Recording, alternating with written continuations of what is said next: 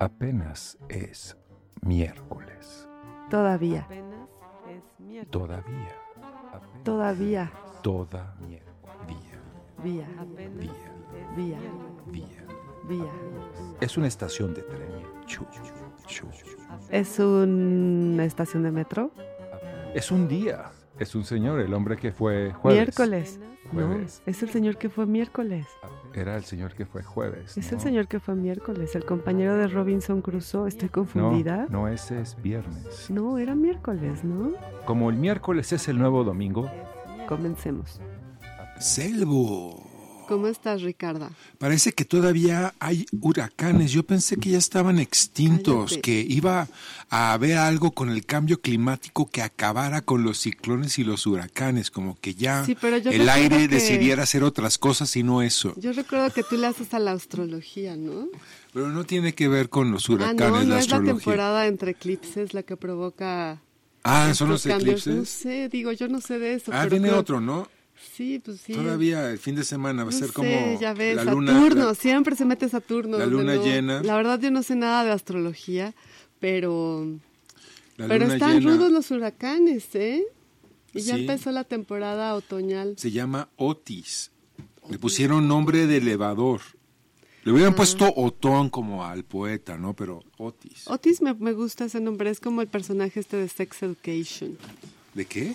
Sex Education. Sex Ed- Ah, sí, hay un personaje que se llama Otis en Sex el Education, el niño. Ajá. Allá no es un niño, es un adolescente, de hecho. Y ya se acabó para siempre. Sex Education. Ah, yo pensé que el, el- el huracán, yo dije, qué buena noticia. El huracán está por irse, o sea, esto es lo que nos está tocando a nosotros. Pregúntale a los acapulqueños cómo les fue con el... Cállate, Polens, estuvo muy feo eso. Sí. Y hace frío aquí. Eh, un poco, Yo digo que sí. Relativamente. Mi amiga Jazmín decía que lo mejor de esta temporada es que todo el mundo se ponía muy elegante. Y en los primeros días, porque ya después veías el mismo abrigo todos los días y ya se iban poniendo como en plan vagabundo. Así como, hola señora Selva, otra vez por New York. Usted, señor, eh, señor, señora Ricarda, está también muy París, Bueno, digamos que chila- en plan chilangue. en plan chilangue. Tu polanco o no tu polanco, ¿verdad? Algo así, Polens. No sé. ¿Tú qué dices? Y bueno, llovió, ha estado lloviendo todo el día y hay como este fenómeno en que cae un poco de agua y se pierde el control, ¿no? Fluye el tráfico normal, pero si llueve deja de fluir, como que si fluyen unas cosas Podría yo dejan de hablar fluir ahora del tráfico en este momento, pero creo que no he tenido mucha experiencia en él porque ya no tengo coche. Y bueno, te teletransportas no, entonces. ando en, ando en bicicleta. Eso estaría muy bien. Como David Byrne. Más o menos. Sí, vas a escribir los diarios de selva de bicicleta. como todo mundo, ¿no? O sea, aquí ya todo el mundo anda en bicicleta y al ratito vamos a ser igual que una ciudad asiática con motos pequeñas, con familias enteras allá arriba. El bebé, Bueno. el perro, la caja de cosas. Pero es que tenemos demasiado cerca a los gringos y entonces nos dieron pickups y eso es lo que usamos ahora para ¿Tú hacer justamente esa Pollens? escena. Yo no. Yo Oye, no estamos esperando a nuestra invitada, ¿verdad? Sí, sí está atrapada Y ya a se nos acabó el unos tema de 500 conversación, metros ¿no? de No aquí. tenemos nada de qué hablar, Polens. ¿Cómo has estado? Sí, ¿Qué hiciste este fin de semana, Ricarda? de- ¿Qué hice este fin de semana? Fui a la feria del libro infantil y juvenil. Felicidades a presentar de tu Pachuca, libro. sí. ¿Cómo sí. te fue? Saludos a Varinia, nuestra editora favorita.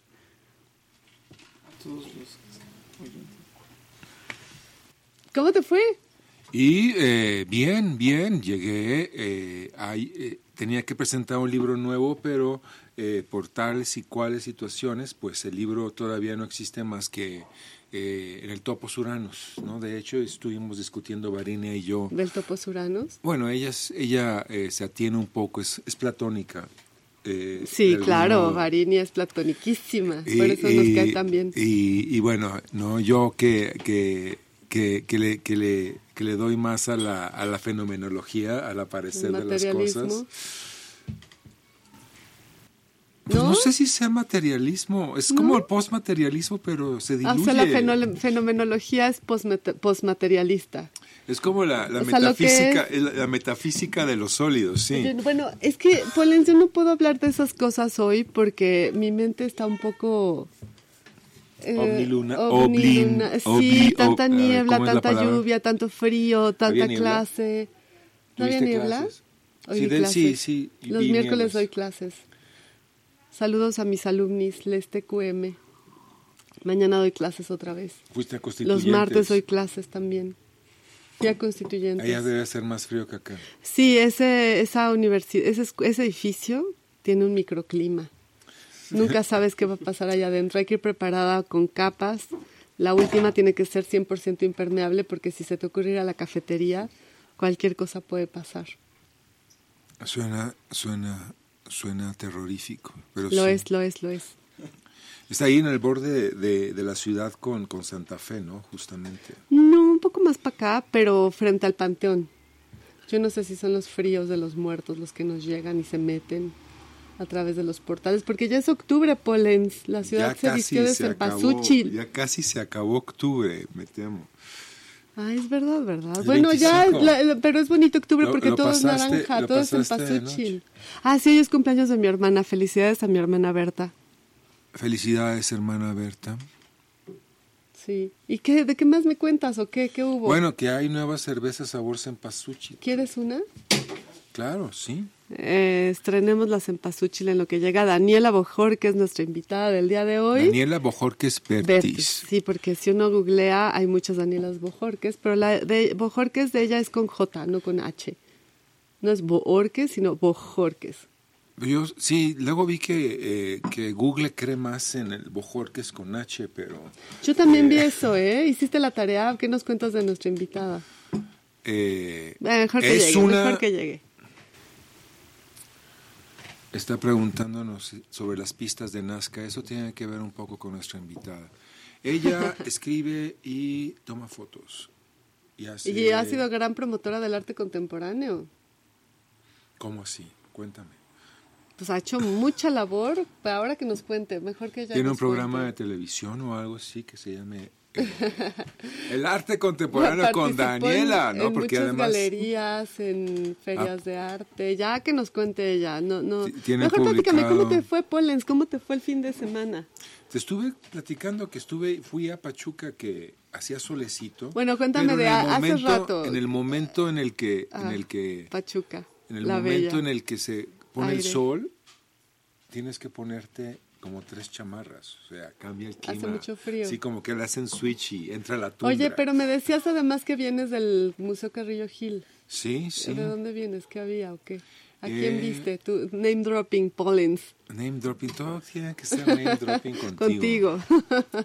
No, pues es, eh, eh, fui a, a- tengo la encomienda de, de, de escribir justamente sobre eh, la exposición que está ahora en el, en el primer piso, ¿no?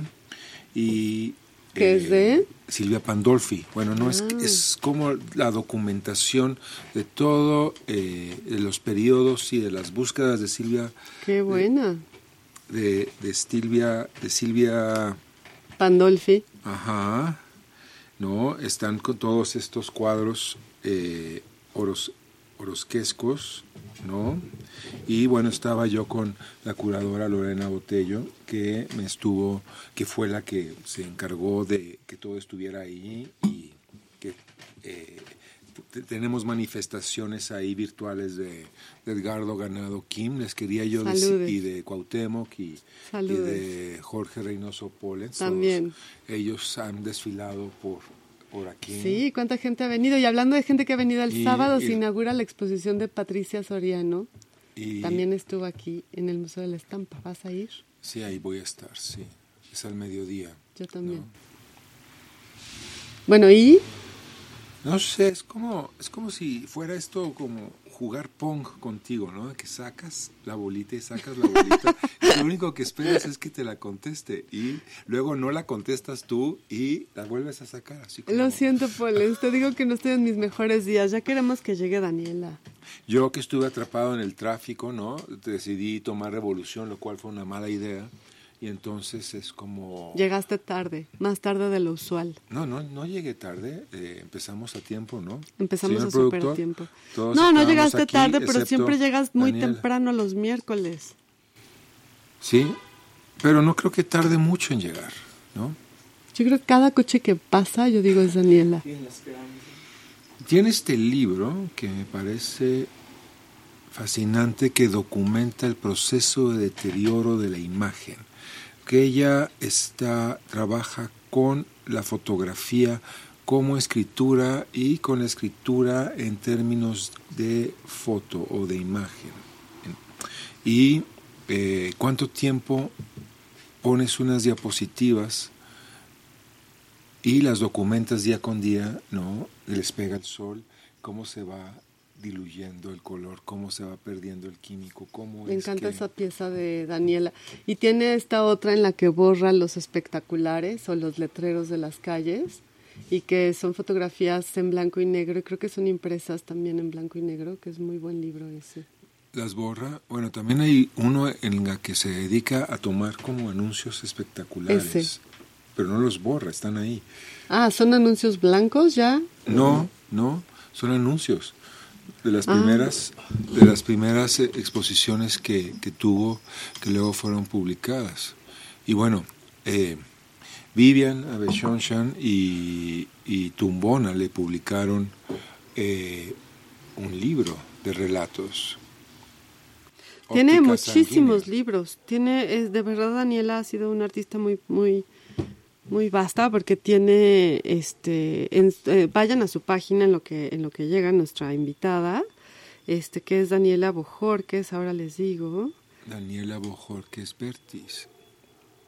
Como la avenida esta que tiene nombre de doctor. Habrá sido, este, descendiente del doctor.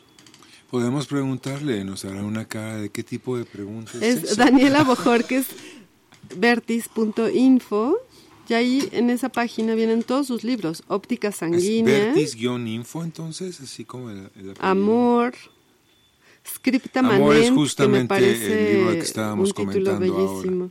Lágrimas de Newton en ficticia, o sea, una editorial dedicada al cuento. Ahí está Daniela. Este es el que yo te Ficticia. decía, Pictorial Tum, ja, ja, ja. Ah, ese lo publicó León, sí, pero Gato yo no, negro, yo, yo, no lo, yo lo yo no- supuse, pero no quería decir foto yo no automat. lo- yo no lo he, yo no lo he visto, entonces como que sé que existen, pero solo, no, no todos los libros son de texto, algunos son de imágenes, porque retrata y escribe. Pues ya queremos que llegue Daniela para que nos platique aquí de sus mapas conceptuales, de sus escrituras en pizarrón, donde dice me doy permiso de hablar, cuido el archivo de mi mente. ¿Dónde estás, Daniela? Ya me aburrió Polens. A ver, Polens, cuéntame algo que me desaburra, por Dios. Cuéntame tú, ¿qué hiciste el fin de semana? El fin de semana. ¿Cómo están tus niñas? Pues mira, mis días la verdad es que son muy iguales, salvo los miércoles, que tenemos estas conversaciones. ¿Son idílicos, así como de que el sol se sale, Sí, el sol sí, se sí, sí, pone? sí, soy una Como persona si muy fuera casera. Un cuadro de Hopper, todo colorido, ¿no? Es Sí, como- sí, sí, disfruto mucho de, de, de limpiar mi casa. Me la paso barriendo y trapeando. Actividad que disfruto enormemente. Yo prefiero lavar platos. También, también me gusta. tra- tra- trape- trapear es algo que implica Pero ¿qué habré hecho? esfuerzos. Ay, no, Polens, estuve preparando mi, mi, mi, este, mi, mi examen de grado. Me voy a, voy, me voy a hacer mi examen de grado de maestría. Ok, mira. Eh, Ah, llegó está nuestra invitada. Bienvenida. Daniela. No te Qué bueno que disculpes, el tráfico tuvo la culpa. Así es, qué raro el tráfico, ¿verdad? Nunca pasa. Aquí en esta ciudad nunca hay Así, tráfico. ay, qué raro está lloviendo. Así de, oye, llueve ¿Cómo todo fue? el año. La Ciudad de México se caracteriza por... La ¿Cómo lluvia estás, y el Daniela? tráfico. Bienvenida. Muy bien, Selva, muchas ¿Qué gracias. te tomas? ¿Hay agua, café, té, chocolate, mezcal, coco con ginebra? Eh, ¿No hay coco con ginebra, Andrea? Ah, ok. Ay, Ya se prendió, ya se no. prendió Selva. Hace dos Ya, estaba minutos estaba... ya no sabía qué preguntarle a. Paul, entonces estaba hablando de cómo barro y trapeo mi casa, por Dios. Estaba por enseñarme videos. Videos. ¿Videos yo? de cómo Barry trapea. No, no grabo y videos pone de música eso. mientras. se- De hecho, no, gra- no pongo música tampoco. No, dicen que es un súper buen ejercicio No, yo esto como de hacer karaoke con limpieza. Escucho audiolibros. es una, es una ah, bueno, esa es otra. Yo, yo no sé. puedes bailar. O podcasts. ¿Tú puedes oír audiolibros o podcasts? Puedo, sí me gusta oír podcast. Audiolibros no tanto, prefiero leer, leer. Leer, leer. Ya, ya decimos No que te leer, como de decir doble es como es la verdad. Como ya les decía a mis hijas, acabo de leer este libro buenísimo. Mamá, no lo leíste, te lo leyeron. Ah, qué fuerte, ok. Dije, ah, pues qué sí, fuerte. privilegiada yo, privilegiada yo que me leen al oído. Por ejemplo, Neil Gaiman los lee él mismo. Entonces, cualquier libro de Neil Gaiman te lo lee Neil Gaiman al oído, en el audífono. Y tiene una voz preciosa. Entonces, para mí es muy bonito hacer eso y barrer. Bueno, eso sí está súper bien. Sí. Lo que, yo, yo lo que pienso es más bien diciéndole, señor, señor Gaiman, por favor, podemos empezar otra vez a partir de eh, estaba todo oscuro y Le hubo una luz. regresar, le puedes regresar. Me puedes regresar. Sí. Y sí, creo que él produce sus propias cosas, ya casi casi es una, Él sabe una marca. cosas, ¿eh? Sí, él sabe cosas. Ya, ya, ya, ya regresó, Selva, ya, ya está. Te Ya, digo, me- ya nos surgía que llegara ¿Cómo Daniela porque? Polen se estaba No, bueno, sí, hablando a- del a viento de Pachuca. llegar. Qué cosa, ¿no? Estos últimos 10 minutos así de, ok. ¿De dónde vienes, Daniela? Estoy en vivo y estoy aquí, qué chistoso. ¿Cómo Y le hago? tenemos muchos escuchas, mucho más de lo normal. ¿Sí? Yo creo que tienes ahí un grupo de fans. Yo creo que son mis alumnos. Ah. Ah, más les vale, si no les Más les reprueba, vale. ¿eh? ¿De, de qué les das clase? a- En el seminario de producción fotográfica, Ah, qué bonito. en el Centro de la Imagen.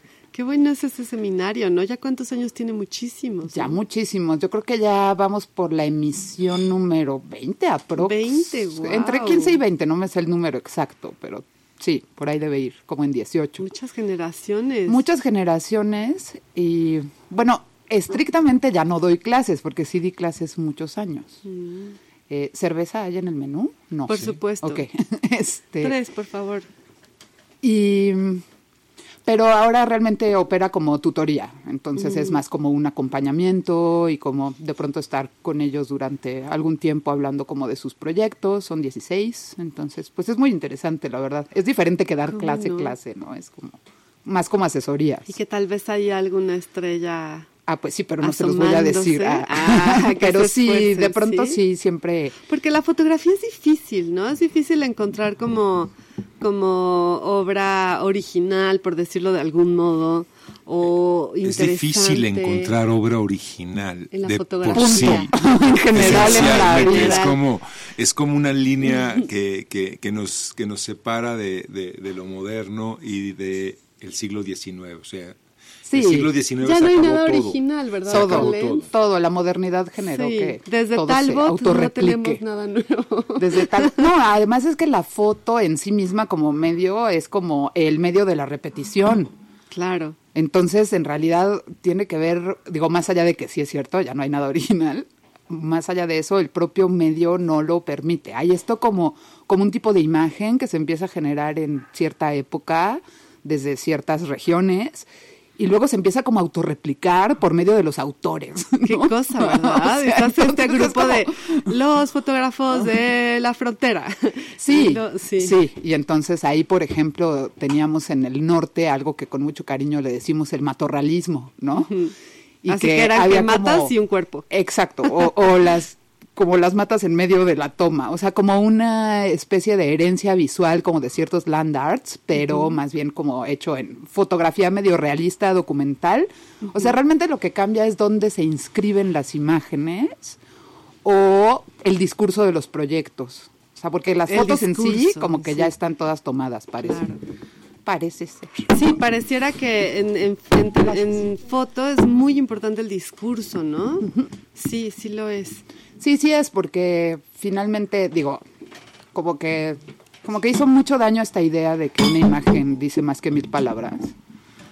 No sé de dónde salió, creo que era de una ¿Quién dijo publicidad. no sé eh? quién dijo eso, El pero. Heraldo, el Heraldo de México. El Heraldo de México. De O verdad. sea, una imagen. hablando, de lo banal y de la profundidad de lo banal, ¿no? Eh, era un periódico que vendía más bien las fotos. Oye, tenía buenas Ah, fotos ok. el Heraldo. No, pues sí le convenía. Pues eh, fue, el- fue el primer, fue el no- primer yo- periódico que estuvo a color. ¿no? Pero ya estamos hablando, o sea, la foto todavía vive y el periódico ya no. O sea, hablar de periódicos es como algo que, que ya no nos pasó a nosotros. No. No, Y estos formatos que son muy hermosos, yo estoy viendo eh, uno que se llama The Post Traumatic, que es un periódico digital que hacen desde Barcelona, pero como que replican un poco este tipo de diseño así de las columnas, como las cajas, los. Sí, pero vaya, todo eso es, o sea, Columnas tenemos nostalgia por jónicas. este No le hagas caso, Daniel. No Muy le hagas bien. caso. Ah, Está, ella está- sí pero sabe- tuve que, pero no ella tuve que ir a la que- rola de las bistecs para llegar a eso. o sea, no sabe las carpetas de acá. Así, tuc, buscando, buscando la otra columna. ¿no? Entonces, hay como una nostalgia por lo físico, siempre.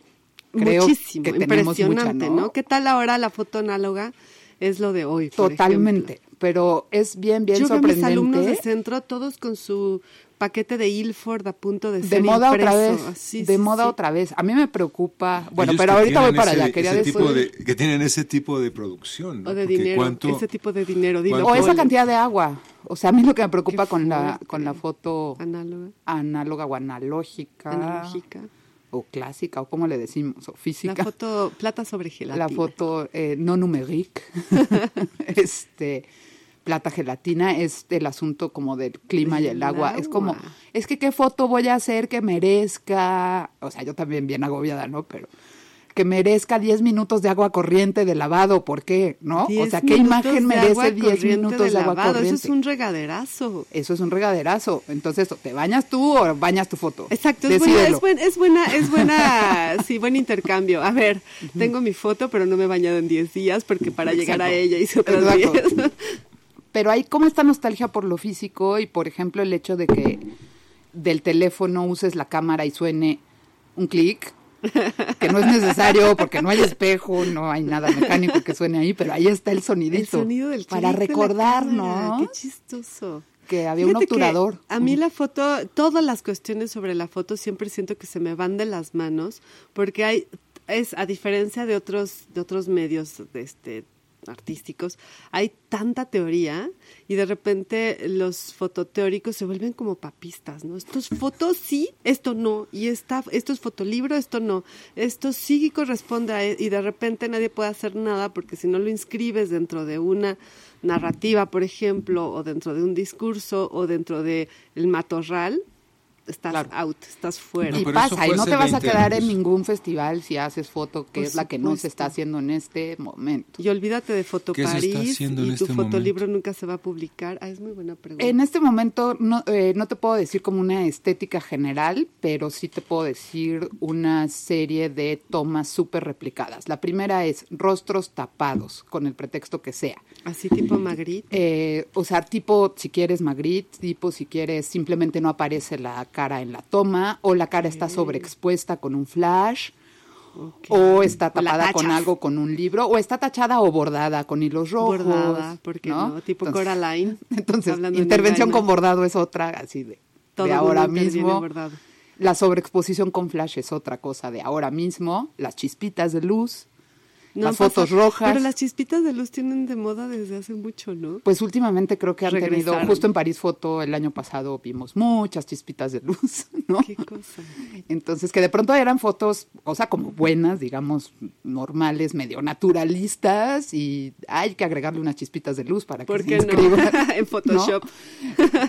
Literal. Entonces, de pronto sí hay, hay como, pues se van poniendo de moda ciertos tipos de cuadro, pues, ¿no? O sea, de cuadro fotográfico. Sí, Y intervenciones porque- también, Sí, ¿no? O sí, sea, mucho. lo del bordado muchísimo. Y también texto. Y es que estaba pensando en, en esta galería. Saludos a nuestro querido Ar- Arturo Delgado, de Almanaque Fotográfico. Daniela pone texto en sus... Que, ajá, sí. también les pongo allá textos. iba, allá íbamos.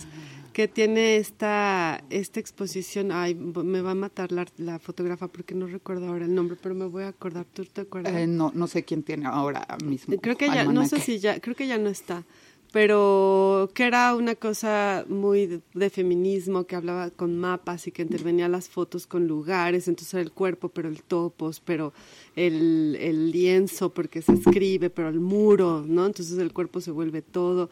Y de repente yo, claro, veo eso y digo, es que me doy cuenta, me pasa un poco como como que siento que no sé nada, digo, me gusta, pero qué tal que digo que me gusta y entonces estoy mal y me escucho un crítico como Polens. Ya bueno, no, no, no, la gusta no es exposición, una crítica. no, la exposición de almanaque era, era, era, este, eh, increíble, pero mm, sí, sí, ¿cómo, cómo, ¿cómo te insertas tú como artista en este mundo de la fotografía que es tan, yo digo que es un mundo severo, ¿no? ¿No es severo? ¿No Ese duro? verbo es rudo, es muy competitivo. Luego resulta que todo el mundo toma fotos, entonces ahí como la cualidad de hacer algo diferente a los demás se perdió. Ya no hay nada diferente, Está- lo está dijo Pollens. está- es- no, pero está democratizado. Yo ya Sí. soy un fotógrafo también. Estamos esperando tu libro de foto, de po- fotopoemas Lo- lo encontrados en la calle. Ajá, de objetos encontrados, hay que hacer lo, un lo instabook. ibas a hacer tú. Un Instabook, sí, pero yo no, yo no hago ya nada porque cada vez que hago libros pierdo dinero, ya no tengo más dinero Exacto, que perder, se me acabó poder- el dinero. Es buen Para mollo. Es buen, libros. es buen mollo, es buen mollo. Es buena manera de perder compensa. dinero en todo caso. Híjole, no sé, creo que no es bueno perder dinero en ningún caso. Bueno, en todo caso. no. Hay gente que junta dinero para perderlo en los casinos, por El ejemplo, con estaba- la Pero vale la pena, esperanza oye. de... El y- otro día estaba escuchando que hay mucha, hay, hay dos cl- clases de personas, las que hacen dinero y las que consiguen dinero. Yo soy de las que consigue dinero y luego lo pierde. Ay, qué Ajá. fuerte. A mí me gusta esa frase que Nunca dice, el dinero". dinero va del impaciente al paciente. Pues, Ah, sí. ok, bueno, entonces hay la sensación de que si espera suficiente tiempo, el dinero va a caer. No sé, yo pienso que yo he tenido en mi, mi experiencia había tenido muy mucha suerte, a veces buena, a veces mala cuando es buena. Y luego me pasaba ese fenómeno de tengo dinero, pero no tengo tiempo y cuando tengo tiempo no tengo dinero. Sí. En fin, no estábamos hablando de eso. No estábamos en esas programa que hablamos tristezas de esto. capitalistas. Sí, estábamos hablando de otras Estamos en cosas. Estábamos en que de cómo... tu libro, Polen. Oye, en que cómo me insertaba yo como artista. Ahí, ¿no? en este mundo tan severo y, Y fue rudo. como, o sea, me di cuenta que había como estas moditas desde hace mucho tiempo, o sea, como esta línea de trabajo que se iba reproduciendo entre fotógrafos. Y entonces como que tuve muchos años que, de algo que yo le llamaba el fototrauma, ¿no? Que era un ¿Cómo es trauma fototrauma? específico, ¿no? que tenía que ver como con esto de que la foto no me quiere, ¿no? O algo así, aunque ¿Qué yo sí la aquí? quiero. ¿Qué hago aquí? Sí, sí, cosas así, ¿no? Y de repente me di cuenta que tenía más bien que ver con, pues con eso, con momentos presentes. Me encanta el fototrauma. O sea, el fototrauma grilla, era Con la No porque... era la foto, eran los fotógrafos los que no te querían. Y como los festivales, o sea, como ciertos El mundillo. aparatos, el mundillo. El y entonces me di cuenta que en realidad como que daba vueltas todo y nada más había que esperar. Así como. Ah, qué lista. Lo Pero el viste desde arriba. sí, existe literal. entonces. Sí. Sí, lo viste desde arriba, dijiste esto, va a ir O sea, va a dar la vuelta dar y la un día la vuelta pasa por tu tema. Y regresa un y día vuelve va a pasar por mi trabajo, y ¿no? otra vez. Sí. ¿Y cuántas veces ha dado la vuelta? Pues yo que haya visto como dos. Más bien ¿no? nunca te has salido de la vuelta. O sea, yo creo que estuviste viéndolo desde arriba, pero al mismo tiempo en el carrusel. En el carrusel, sí, un Sí, poco, sí, un sí, poco. Y ya, bueno, más bien como que tiene que ver un poco, también como estas decisiones que tomé, como de yo quiero ser artista, ¿no? Y era como de, pero si me espero a las respuestas. ¿Cómo fue tu decisión de yo quiero ser artista? ¿En qué momento? Pues cuando estudiaba fotografía era como, oye, oigan, pero yo quiero ser artista, ¿no? Pero ¿y eso dónde se consigue? ¿Cómo se le hace? ¿Quién me Ajá, dice porque, cómo? o sea, ya salí de la escuela de foto y ahora soy fotógrafa, pero yo quería ser artista, ¿y ahora qué? ¿No? ¿Cómo le hago? ¿Quién me Entonces, como de esa pregunta y tal, luego empecé a escribir y entonces Sí, era escritora y fotógrafa escritora. y era como bastante odioso porque en ciertos contextos era como, ¿pero qué eres? O sea, Sí, como, ay, pero ¿por qué tengo que elegirlo, no? O sea, ¿quién le preguntaba ahí a Warhol que si era pintor o fotógrafo o cineasta? de que Daniel escribe, No, ah, que no era fotógrafa. preguntaban. ¿Y por qué a mí sí me a preguntaban? ver, ¿no? ahí está el mollo, como Es la dice pregunta. Ricardo. No le pregunten a Daniela, Daniela No le pregunten. ya. Pues sí, No, ahora pero si suena hay, muy fácil. Si hay esta tendencia, sobre todo vista desde dentro, porque también si lo piensas, nadie piensa tanto en los demás, más que uno. Uno piensa, una piensa que los demás piensan en uno, pero no es cierto, Polens, nadie está pensando en ti. No, todo el mundo está pensando decírtelo. más bien en sí mismo. en sí mismo, en lo que piensan los demás de sí mismo y en realidad nadie está pensando en esa otra persona. Pero, pero sí, A menos sí. que esté enamorado de ti o te odie profundamente. Ahí sí te piensan mucho, sí. Sí. Sí. Claro, ¿Qué está ¿verdad? Estar en el odio es similar a estar en el amor. tú, tú, tú. Sí, la obsesión es similar. O sí, la rivalidad de... Ah, mira, la seleccionaron para la Bienal Hasta de espantaste, Venecia. espantaste. Ah, tengo que convocar a los espíritus. Traiga mi curandero. Hay que, hay que frustrárselo. Hundir el barco. Qué feo. Así hay personas que Qué piensan. No, la- bueno, las listas del, del Fonca de cada año y tal, ¿no? Debe ser como, Sí, ¿verdad? ¿Tú, tú estás ahora en el sistema nacional. ya, ya, sí, sí estoy, pero ya casi se ya va a estás acabar. acá a punto justo, de sí. acabarlo. Sí. Y es bueno eso, ¿no? Es cómodo. Pues sí, se es muy acabe, bueno. ¿no?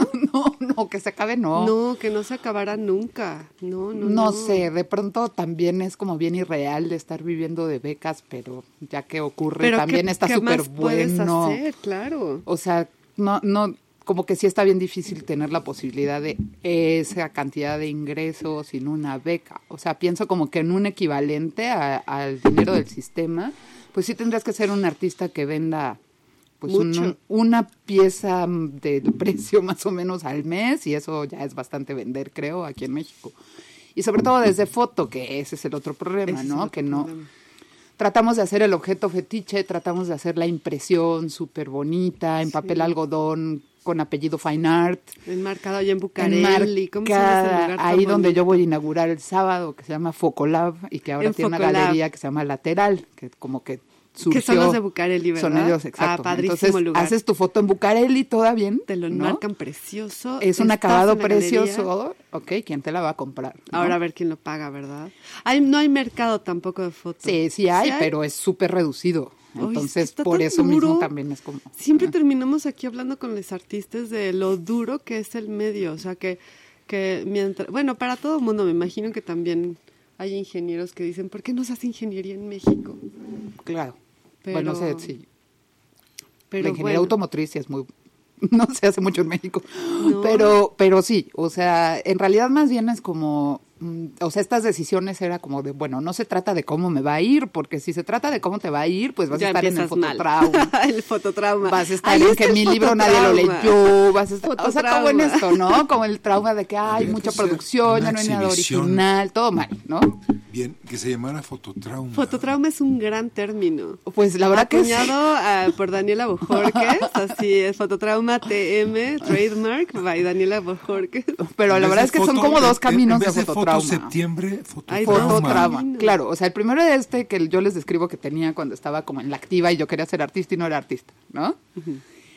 Y el otro es como toda una etapa en la foto en México que era como una, lo de siempre, como una influencia de otras fotos europeas y demás, que era como hablar mucho del propio trauma en fotografías. Es como, Ya. como la otra vertiente, La otra, ¿no? o sea, y sangre, afortunadamente ya se golpes, escenas duras. que todos suframos y que Sí. si nos morimos nos veamos guapas, ¿no? Como esta herencia de la campaña del Palacio de Muertitas pero Bonitas, por ejemplo, hubo toda una... Esa ya no me tocó. No, el Muertitas pero Bonitas es un ensayo que yo escribí en realidad, pero que sí, sí, yo creo que sí la viste, que era como, debe de haber sido 2008 a 2012 o un poco antes, y que era como estas modelos súper guapas, pero siempre como en Ah, súper escenas... flacas, ¿no? Y además. Bueno, claro, pero como en escenas de muerte, pero sin sangre, ¿no? Ajá. O sea, ah, eh, otro otro tema que siempre está replicado, la Ofelia. así, O sea, la mujer ahogada, guapísima en foto, ¿no? Ahí sí se ve el Pero es rostro. por el referente este del cuadro. De, Sí, de ese cuadro. De ese cuadro que nadie recuerda al autor. es una forma de Es porno Severet, ese cuadro. es Severet Millet, creo. Yo nunca me que acuerdo. tiene del la, la aureola, se quedó la aureola, ay, me encanta ese cuadro, es Sí, es impresionante. bellísimo, o sea, ella está en el lago, pero la aureola Sí. sigue como, como flotando Flotante. sin dueño. Sí, bellísimo. Es impresionante. Bueno, sí, bueno, ha sido, ha sido referencia de mil cosas Sí. ese cuadro. Ahí está. Ah, De la portada de, películas, Melancolía. Melancolía. Es otra Ofelia. Sí. A eso me refiero con las La Ofelias. de O sea, el, el cartel de la, La peli. película. Ajá. No, no Está esta la escena, ¿no? Está esta escena en la que ella se baña en la luna y luego se avienta. Uf. el- eh, qué, boni- qué buena la- película. la- Qué buena peli. La Es una película bellísima. Sí. Sí, de Yo no Lars von pude Trier. con ella. Es, belli- ¿Por es la única película que de Lars von Trier que me ha gustado mucho. No, a mí la que me gusta fue la primera y todas las demás como que replican ¿Cuál es la a primera película de Lars von Trier? Pues es la primera. Festen, ¿no? O es Festen. No, es mucho. hay ¿Es otra- antes de hay- Festen? es antes de Festen es horrorosa. Horrorosa, pero buenísima. Buenísima, Y generó escuela también, ¿no? No, bueno, el dogma. Pero a ver, volviendo a la foto. Volviendo a la foto. Que me inter- a mí me encanta que estés acá porque hay, hay Nos vas a muchas. tomar fotos. Les voy a tomar foto. Ah, porque Sí, nos va a tomar ¿trajiste la fotos, cámara? por eso Ah, no, es que ahora solo hago construida. Entonces. Y nos va a borrar las caras, Polens. ¿Para qué quieres fotos? Traigo mi y te va hilo a para- bordar ahí con hilo y te va a tachar los ojos. Te voy a tachar los ojos con pero hilo. ella no hace eso. No, ¿O pero sí? podría No, yo no empezar hago esa No, moda eso no ahora. hace eso. Es, o sea, es gente que vio películas niño y dijo, wow, sí, ¿qué puedo hacer? No sé.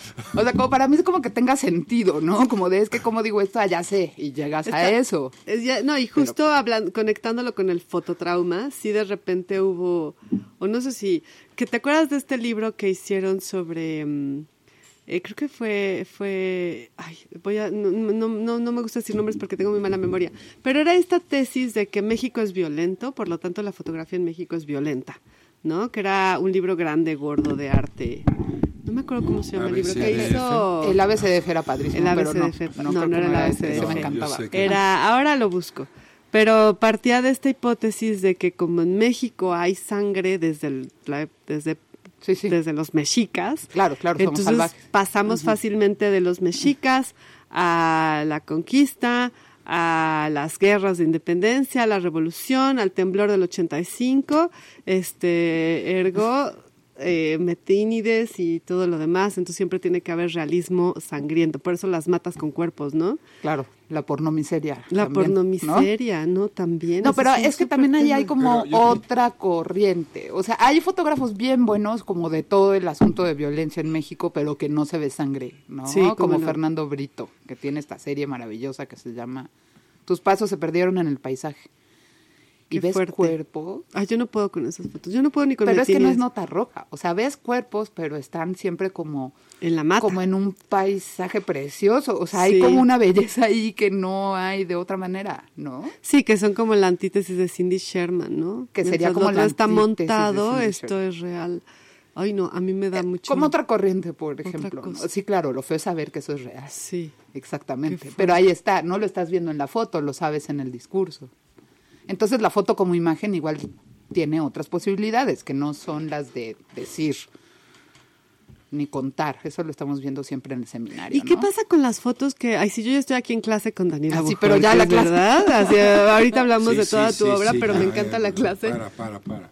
No, no, no, ¿qué pasa con estas fotos que no dicen nada? Que Pues son geniales, ¿no? A mí, a mí son mis favoritas porque no te preguntan nada, ¿no? Solamente estás viendo color, luz Están estando, ¿no? y ya. Y te interpelan porque, bueno, lo que pasa como un poco con el arte abstracto, ¿no? Que No importa si está Pues no está representando un puente o una nada. asesina, Ajá. toda igual, estás viendo geometría. no le busques explicación, más bien es acceder como a una sensación. Exacto, eso. Ya, yo y está bien, creo ¿no? que yo soy de ese no trauma. Tú yo eres de estoy ahí, por la tú eres foto de esa no foto más trauma. así de la piedra, ¿no? ¿Sabes qué pasa? Que cuando me metí un poco queriendo entenderle al fotolibro, sí tuve mi, mi periodo de voy a entenderle al fotolibro. Y entiendo que son... eh, Pero había esta discusión como de que si no tenía narrativa, entonces no era fotolibro, pero la narrativa Ay, no. tenía que ver con tu, este, justo con tus traumas y con... y yo decía, pero ¿por qué quiero ver un libro desgarrador? O sea, realmente yo no estoy, yo no me conecto muy bien con historias así desgarradoras, me gustan otro tipo de narrativas y incluso en el fotolibro pues yo no quería ver ahí las transformaciones debido a la infancia que fue traumática, que, que la Es que mudanza, está la muy migración, no sé fuerte. o sea, Es en este la- país, por ejemplo, que sí tenemos como un- muchas personas sin padre. Uf. Por ejemplo, el tema del papá ausente, yo lo veo muy seguido. Y la o de verdad la es que hay- ruina también, o de repente todas estas casas en ruinas que Pero representan es que otra sí, cosa. o sea, sí estamos en una Sí. realidad y en una sociedad donde como que nada permanece. Entonces, está. cuando estás en un lugar donde nada permanece, justo la foto como que por ahí ayuda, ¿no? ¿Cómo no? O sea, no hay papá, la casa la tiran, se, o sea, tiran todas las casas y hacen edificios, todo el paisaje cambia, o sea, a mí de manera personal, sí es como, no hay memoria de la infancia. Ay, me encanta el término solastalgia, Mm. que es este esta sensación de que tu lugar de siempre ya no lo reconoces. Tu ciudad de siempre ya no ya es. no es. Ya se Porque ahí en la esquina de Pachuca con Juan Esput, ahora Ya hay hay, un restaurante de tacos de mariscos Otro. estilo Sinaloa. por ejemplo, no es la sastrería que había cuando tú, digo, se entiende, obviamente las ciudades tienen que cambiar y obviamente hay como todo un asunto ahí muy fuerte y no, no nos vamos a clavar en, ya saben cuál acabar el tema, mundo, de todos modos. ¿no? ¿Cómo era el término sol, Solastalgia. solastalgia? Es como una súper lindo. nostalgia, pero... o sea, bueno, el término, con no el la- hecho. Sí, sí. Sí, Como una nostalgia, pero ya no tienes de dónde agarrarla. Ajá, no tienes, exacto, no hay nostalgia de algo, simplemente hay como una soledad metida en un sentimiento. Todo ¡Qué está en tu cabeza y eso es muy fuerte. O sea, tienes que como que autosostener tu memoria porque la ciudad no la está sosteniendo. Oh, qué fuerte, Daniela. No habíamos Eso es pensado en esas fuerte. cosas. ¿Ves? La fotografía siempre nos remueve el alma y por eso le oímos. o sea, eso es muy fuerte. Pero bueno, ¿cómo representar eso, no? O sea, Sí. claro, vale, vale de pronto en foto, pero muchas veces el camino, pues quizá no era la foto. O sea, si le estás pidiendo la foto, que hable del trauma, que diga de ausencias, que cuente historias, que, a ver, ya le estás pidiendo mucho a un medio que no está hecho para eso. Está hecho para otra cosa. Si ¿Para quieres contar historias, cuenta historias. Sí, hazte una novela. o para sea, mostrar está- cosas. Sí, la foto muestra. Sí, ahí están todas estas novelas que se han vuelto poderosísimas justo porque hablan de una realidad muy, muy ¿Cómo latente. Es que eh, ya ves que soy O sea, muy mala muy con el locales. name dro- dropping. Ah, el Pero name esta, esta, esta novela, de hecho, vino la autora, ahora me acuerdo, eh, ¿De que habla La cabeza de mi padre se llama. Ah, ok, no la Sí, conozco. que justo expone, ahora, ahora me acuerdo, es muy linda la autora, además amiga, y no me acuerdo del nombre. Ay, Polens, me hace falta tu memoria de nombres. Este, ahora, ahora, porque además es famosísima y se volvió más famosa todavía porque es la historia de ella buscando a su padre. Ajá. Y expone este viaje que hace con su familia. Es la novela es buenísima. Y además llega el momento y se da cuenta que lo que encuentra es pues lo que todo el mundo, o sea, nada, no encuentra la misma ausencia, el mismo, pero conectó con tantas personas porque es la historia, estaba hablando de la historia del 70% de México o más, creo que es más el porcentaje. De, de hijos sin papá. De hijos sin papá. Exacto, o sea, sí es o un de porcentaje hijos de papá ausente, ¿no? O sea, con papá pero pero ausente, incluso en la misma casa, había gente que le decía, aquí la aquí vino a leer y la gente le hablaba de sus todo el tiempo le querían contar es que yo sí tengo papá, pero me identifiqué con tu novela porque mi papá nunca habló conmigo, nunca se conectó conmigo, nunca le interesé, eh, bla bla bla bla bla. bla, Está muy fuerte y eso es también como consecuencia de pues las masculinidades tóxicas y eso, más allá también como de las historias específicas de precariedad y de eh, bueno, no las sé, es que masculinidades tóxicas están sí, fuertes. total, no le tienes que rascar mucho para encontrar así en cualquier mesa tres personas con padre ausente, ¿no? Y se vuelve un desahogo, todo el mundo quiere hablar de eso. todo el mundo quiere hablar de eso. Y en realidad creo que sí habría mucho público para leer Mucho. sobre eso. Sí. Bueno, ahí está la literatura para eso. Ahí está la literatura para eso, pero hay maneras buenas de hacerlo. Hay esta, esta colega que se llama Alejandra Aragón, que yo la admiro mucho y me gusta mucho su obra, y que tiene un trabajo sobre la búsqueda de su padre ausente, ¿no? Pero como la manera en la que hizo el recorrido, como una especie como de road movie fotográfico, que además utilizó una técnica bien bonita, que es usar película mm, infrarroja. Mm, Entonces todos es los esa. verdes se hacen rosas, por ejemplo. Mm. Entonces A se- color, infrarroja Ajá, a entonces color. estos paisajes son muy Wow. lindos. También como que los cielos se oscurecen, o sea, se ve como medio marciano. Tú te imaginarías que estás como en otro un planeta. sueño. Entonces visualmente como que le quitas el carácter de lo de siempre, ¿no? Y el desierto y no hay nadie y papá no está y otra vez Rulfo, y- o sea, ¿no? Sino, o sea, se, se genera otra cosa, otro imaginario, ¿no? Y le ha ido muy bien de hecho con ese proyecto. Mira. Pero vaya, son excepciones, ¿no? O sea, le fue bien a ese, pero a lo mejor hay otros 200 que no les va a ir tan bien. Y en este, en este mundo circular de la tendencia fotográfica, en el que tú estás desde fuera, pero adentro del carrusel, ¿no? En el que vemos tu Ella página. está dentro, no está afuera. No, lo puede observar. Estoy dentro, pero lo vi. Cuando exacto, quiere puede estuve fuera. vuela y lo ve Ajá. desde arriba y dice, mira, está pasando esto, yo estoy, ahí estoy yo. Claro, como que me Como puse a trabajar astral. el lado crítico del asunto porque daba clases, en realidad. Y bueno, Mm. porque quería entender por qué a mí no me iba tan bien. ¿Cómo? ¿No te iba tan bien? O sea, al principio que me iba muy mal y que tenía este fototrauma y que no me quedaba en ningún concurso y todo eso. O sea, este, le luchaste y no... No, No, me di o sea, fue cuando me puse a buscar explicaciones y entonces a partir de ahí me puse a estudiar muchas cosas de foto. Y cambió tu fotografía, obviamente. Pues la No, verdad que no no, no, no, tanto. O sea, como que es que todos los fotógrafos tenemos ciertas etapas que transitamos. O sea, la primera es la foto de la calle. Si estudias en la activa de Coyoacán, cuando estaba en Coyoacán, porque ya la cambiaron de lugar, eh, pues lo primero que hacía todo el mundo era fotografiar Coyoacán. Entonces, de alguna manera todo el mundo tiene como el ese mismo portafolio de o sea, los coyotes y las piedritas y Francisco Sosa y el arco y Las ¿no? Fridas. O sea, como una cosa muy, ajá, muy, muy, muy del sitio, ¿no? Entonces, primero hay esta foto de calle realista. Después, sobre todo las chicas, casi siempre pasamos por nuestra etapa Francesca Woodman, ¿no? ¿Cómo es? ¿Cómo es? Que Descríbela. autorretratos sutiles, de- en lugares medio abandonados, blanco y negro, si se pudiera cuadradas mejor, pero pues, Francesca tiene una cámara de formato medio, nosotras no. Entonces, Pero las volvías cuadradas a las cuadradas, o sea, tú ante la cámara como, como estando joven, más bien desnuda, medio sufriente, pero como que el gran mundo interior que tenía Francesca Guzmán, que además estaba en una hacienda, bueno, no sé si era hacienda, como una masía o algo, abandonada en Italia y tenía como, o sea, tenía algo así como una residencia artística pagada permanente, no estaba preocupándose porque el casero estaba tocando la puerta pidiendo la renta, ¿no? Entonces, como que no nos podemos a veces comparar fácilmente con esos artistas que tenían otras oportunidades o que eran Sí, europeas o que ya están en la historia de la foto, no es lo mismo que alguien con otra situación y otro contexto trate de hacer Francesca Woodman. ¿Qué pasa? Se acaba viendo medio ridículo cuando lo intentas. ¿Por qué? Porque no es... No, esto no es sale tu de, realidad. no es tu onda. Exacto. Solamente copias una estética. Exactamente, pero entonces, o sea, digamos como es una necesidad de autoexpresión, vamos a decir. Bueno, por la exploración en la escuela. Sí, sí. Y, y así te vas por etapas, ¿no? Entonces yo tuve una etapa donde estaba haciendo justo este proyecto que expongo el sábado, repito. ¿no? No Que- faltemos. no falten, ¿no? Eh, que tiene mucho tiempo y que era justo lo contrario de la foto que se estaba haciendo. Pero cuando me di cuenta que estaba haciendo lo contrario de lo que se estaba haciendo, decidí seguir ese camino y ¿Y decir, qué bueno, estabas haciendo? estaba haciendo estas tomas que son como muy crípticas, donde casi no ves al sujeto, donde todos son como follaje y árboles y, y hay que estar ahí como mucho tiempo tratando de ver algo porque no es muy evidente. En un momento en el que todo el mundo estaba haciendo foto de formato grande, súper iluminada, con el personaje al centro perfectamente visible y enfocado y señalado con las luces barros, sí. que se viera como toda la composición. Entonces ahí era lo contrario, ¿no? Por ejemplo. Entonces más bien depende de eso.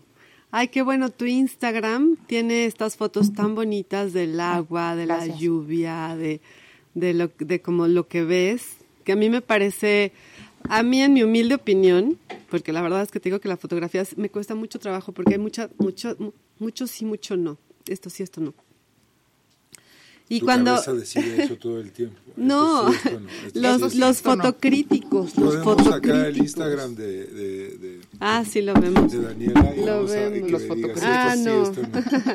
y este, y, y, y a diferencia de decir es, decidir esto sí, esto no, creo que la mirada del fotógrafo cuando viene desde lo, desde dentro, o sea, de que sí está, sí está acudiendo a un, a un, no, un, un fototrauma le voy a decir, pero en términos personales, ¿no? De que si a mí me trauma el agua porque es bellísima y no necesito ir a romperme una pierna y fotografiarla después en el o fotografiar a mis padres muertos, ¿no? ¿Qué tal esta cosa de cuando los fotógrafos todos se les morían los papás? Oportunidad, vamos al hospital y en lo que se está muriendo y voy a grabar el momento justo. Sí, también pasó eso. También llegó a pasar eso. ¿Qué tiene Luego de malo pasaron hacer los, eso? No, los no creo que selfies en tenga de malo, pero de repente hubo como este boom de retratar la enfermedad, más que el padre, y sí a los padres. Sí, o sea, Sí. Pedro Meyer, Ana Casas, Sí, o sea, de repente total. todo, o sea, era, mi papá me causa morbo, mi mamá no le entiendo, como una realidad me maltrató, me Una realidad de blanco y negro, y de sí. Pedro Meyer, justamente. Bueno, Ana Casas más bien tienen como mucho trabajo siempre muy, muy, Muy personal, familiar. el de ella es súper ¿no? O sea, pero como con el tema siempre de familia y muchos cuerpos, ¿no? Y entonces, pues de pronto sí se veía como esa línea de trabajo en sus alumnos, ¿no? Claro. Pero eso va a pasar siempre, como en talleres y tal. Pero es como en literatura, o sea, Sí, no claro. tengo que hablar necesariamente de mí para expresarme. O no todo se trata de autoexpresarme, ¿no? O no me interesa autoexpresarme. Yo por eso me expreso a través de Selva. Te puedes ejemplo. expresar a través Yo de puedo Selva, decirles, yo puedo decirles como- que yo soy la, la principal intérprete de las cejas de Pollens. Sé Exactamente Ah, sí, lo ya que sabes está exactamente, seguro. Exactamente, o sea, re- realmente, híjole, y no, no quiero poner ejemplos aquí porque, porque son dolorosos para mí, porque aprendí a interpretar esas cejas a partir de una pregunta muy clara de la que no voy a hablar ahora. Ok. Pero, pero en cambio cuando al ver tus fotos, particularmente las de Instagram, ¿no? Porque estaba viendo ahora tu, tu mm, página web que tiene todo, qué bárbara. Has trabajado muchísimo, Daniela, Trabajo muchísimo. No duermo. Pero ver la mirada, o sea, yo creo que sí, los fotógrafos tienen la virtud, los buenos fotógrafos tienen la virtud de ver, a- ver por uno, ¿no? De decir, mira, yo vi esto que tú no viste. Sí, es como ser canal. Para O sea, mí lo eso pienso es lo así, más, más bien importante, como ser canal. Exacto, canalizar. Y carnal. Ay, sí, no. Ay, también, también hay fotos para ello. Hay fotos para todo. Fotos para todo. Sí, ser canal. Pero sí, sí, ver, y a mí es lo que me encanta. A- yo no necesito la teoría ni el fotolibro, que esto sí, esto no, porque de verdad luego se ponen muy rudos. Ah, platica un día con Ana. Bueno, No, todos ver. hemos platicado con Ana Casas, ¿no? No, yo no he platicado con Ana Casas, pero.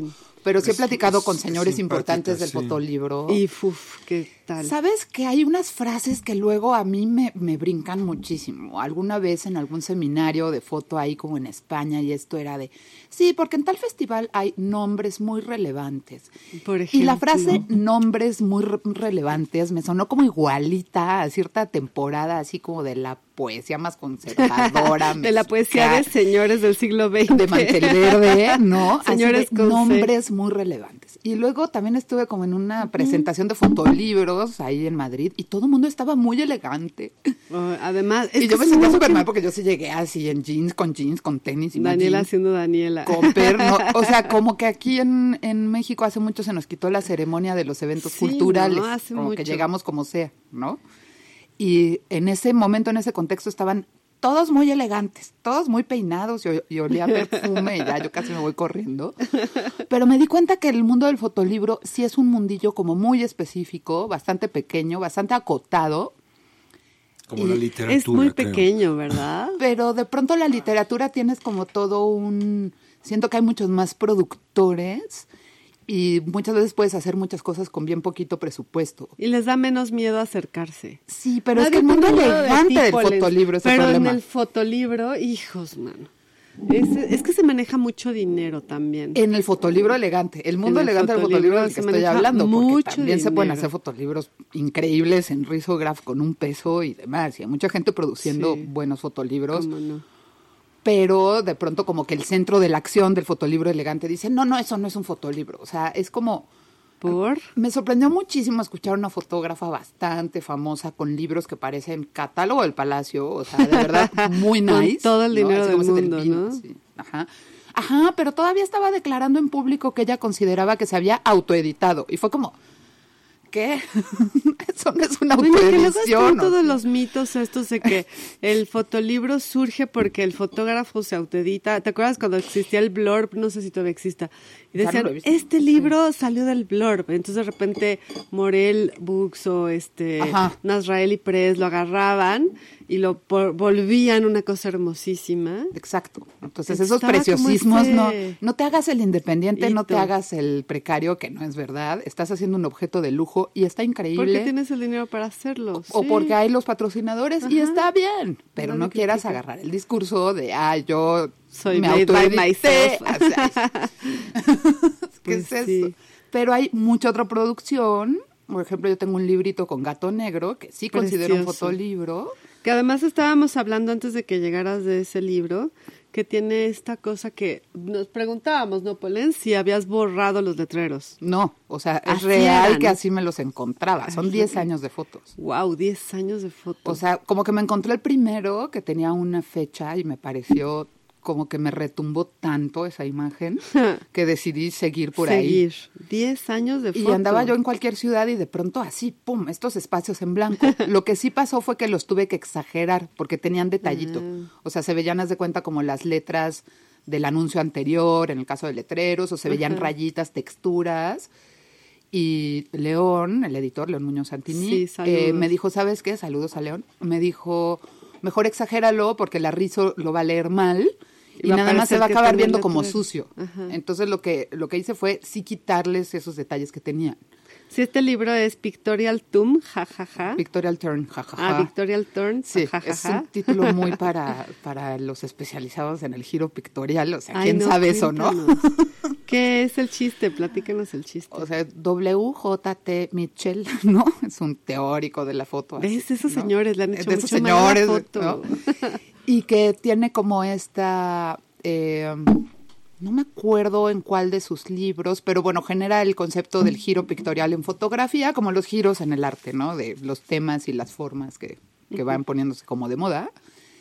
Y el giro pictorial es esta foto construida, como, mm, bueno, uno de los principales eh, muestras de eso es el tableau vivant, que es, imagínense, pues no sé, tal cual un cuadro como de la última cena, ¿no? Sí, pero, pero como con vivo, modelos y fotografiado y la foto así, gigante, ¿no? Estoy pensando en, en Marcos López y el asado en, en Mendoza, un fotógrafo argentino. Entonces, como O que... este hombre que toma fotos de no sé cuánta gente en el Zócalo, por ejemplo, ¿no? Ah, bueno, por ejemplo, eso podría ser, no es un tableau vivant, No, tableau vivant es como la Pero- reproducción del Monet este en el jardín, ¿no? En, Sí, en el... sí. No me acuerdo cómo se llama esa... ay, o sea, es o de justo como una escena Cero, viva, no, ajá, exacto. ¿no? Es como, o sea, como que es algo que hizo la pintura antes de que hubiera cine, y entonces luego la foto se pone a hacerlo ya viendo cine, es muy O sea, extraño. es el non plus ultra de la pequeña burguesía que tenemos todos guardados. Ándale, exacto, ya encontraste. Entonces, y se ve todo y está llena de detalles la imagen y es este a color, etcétera. Entonces yo me di cuenta que justo estas fotos eran exactamente lo contrario.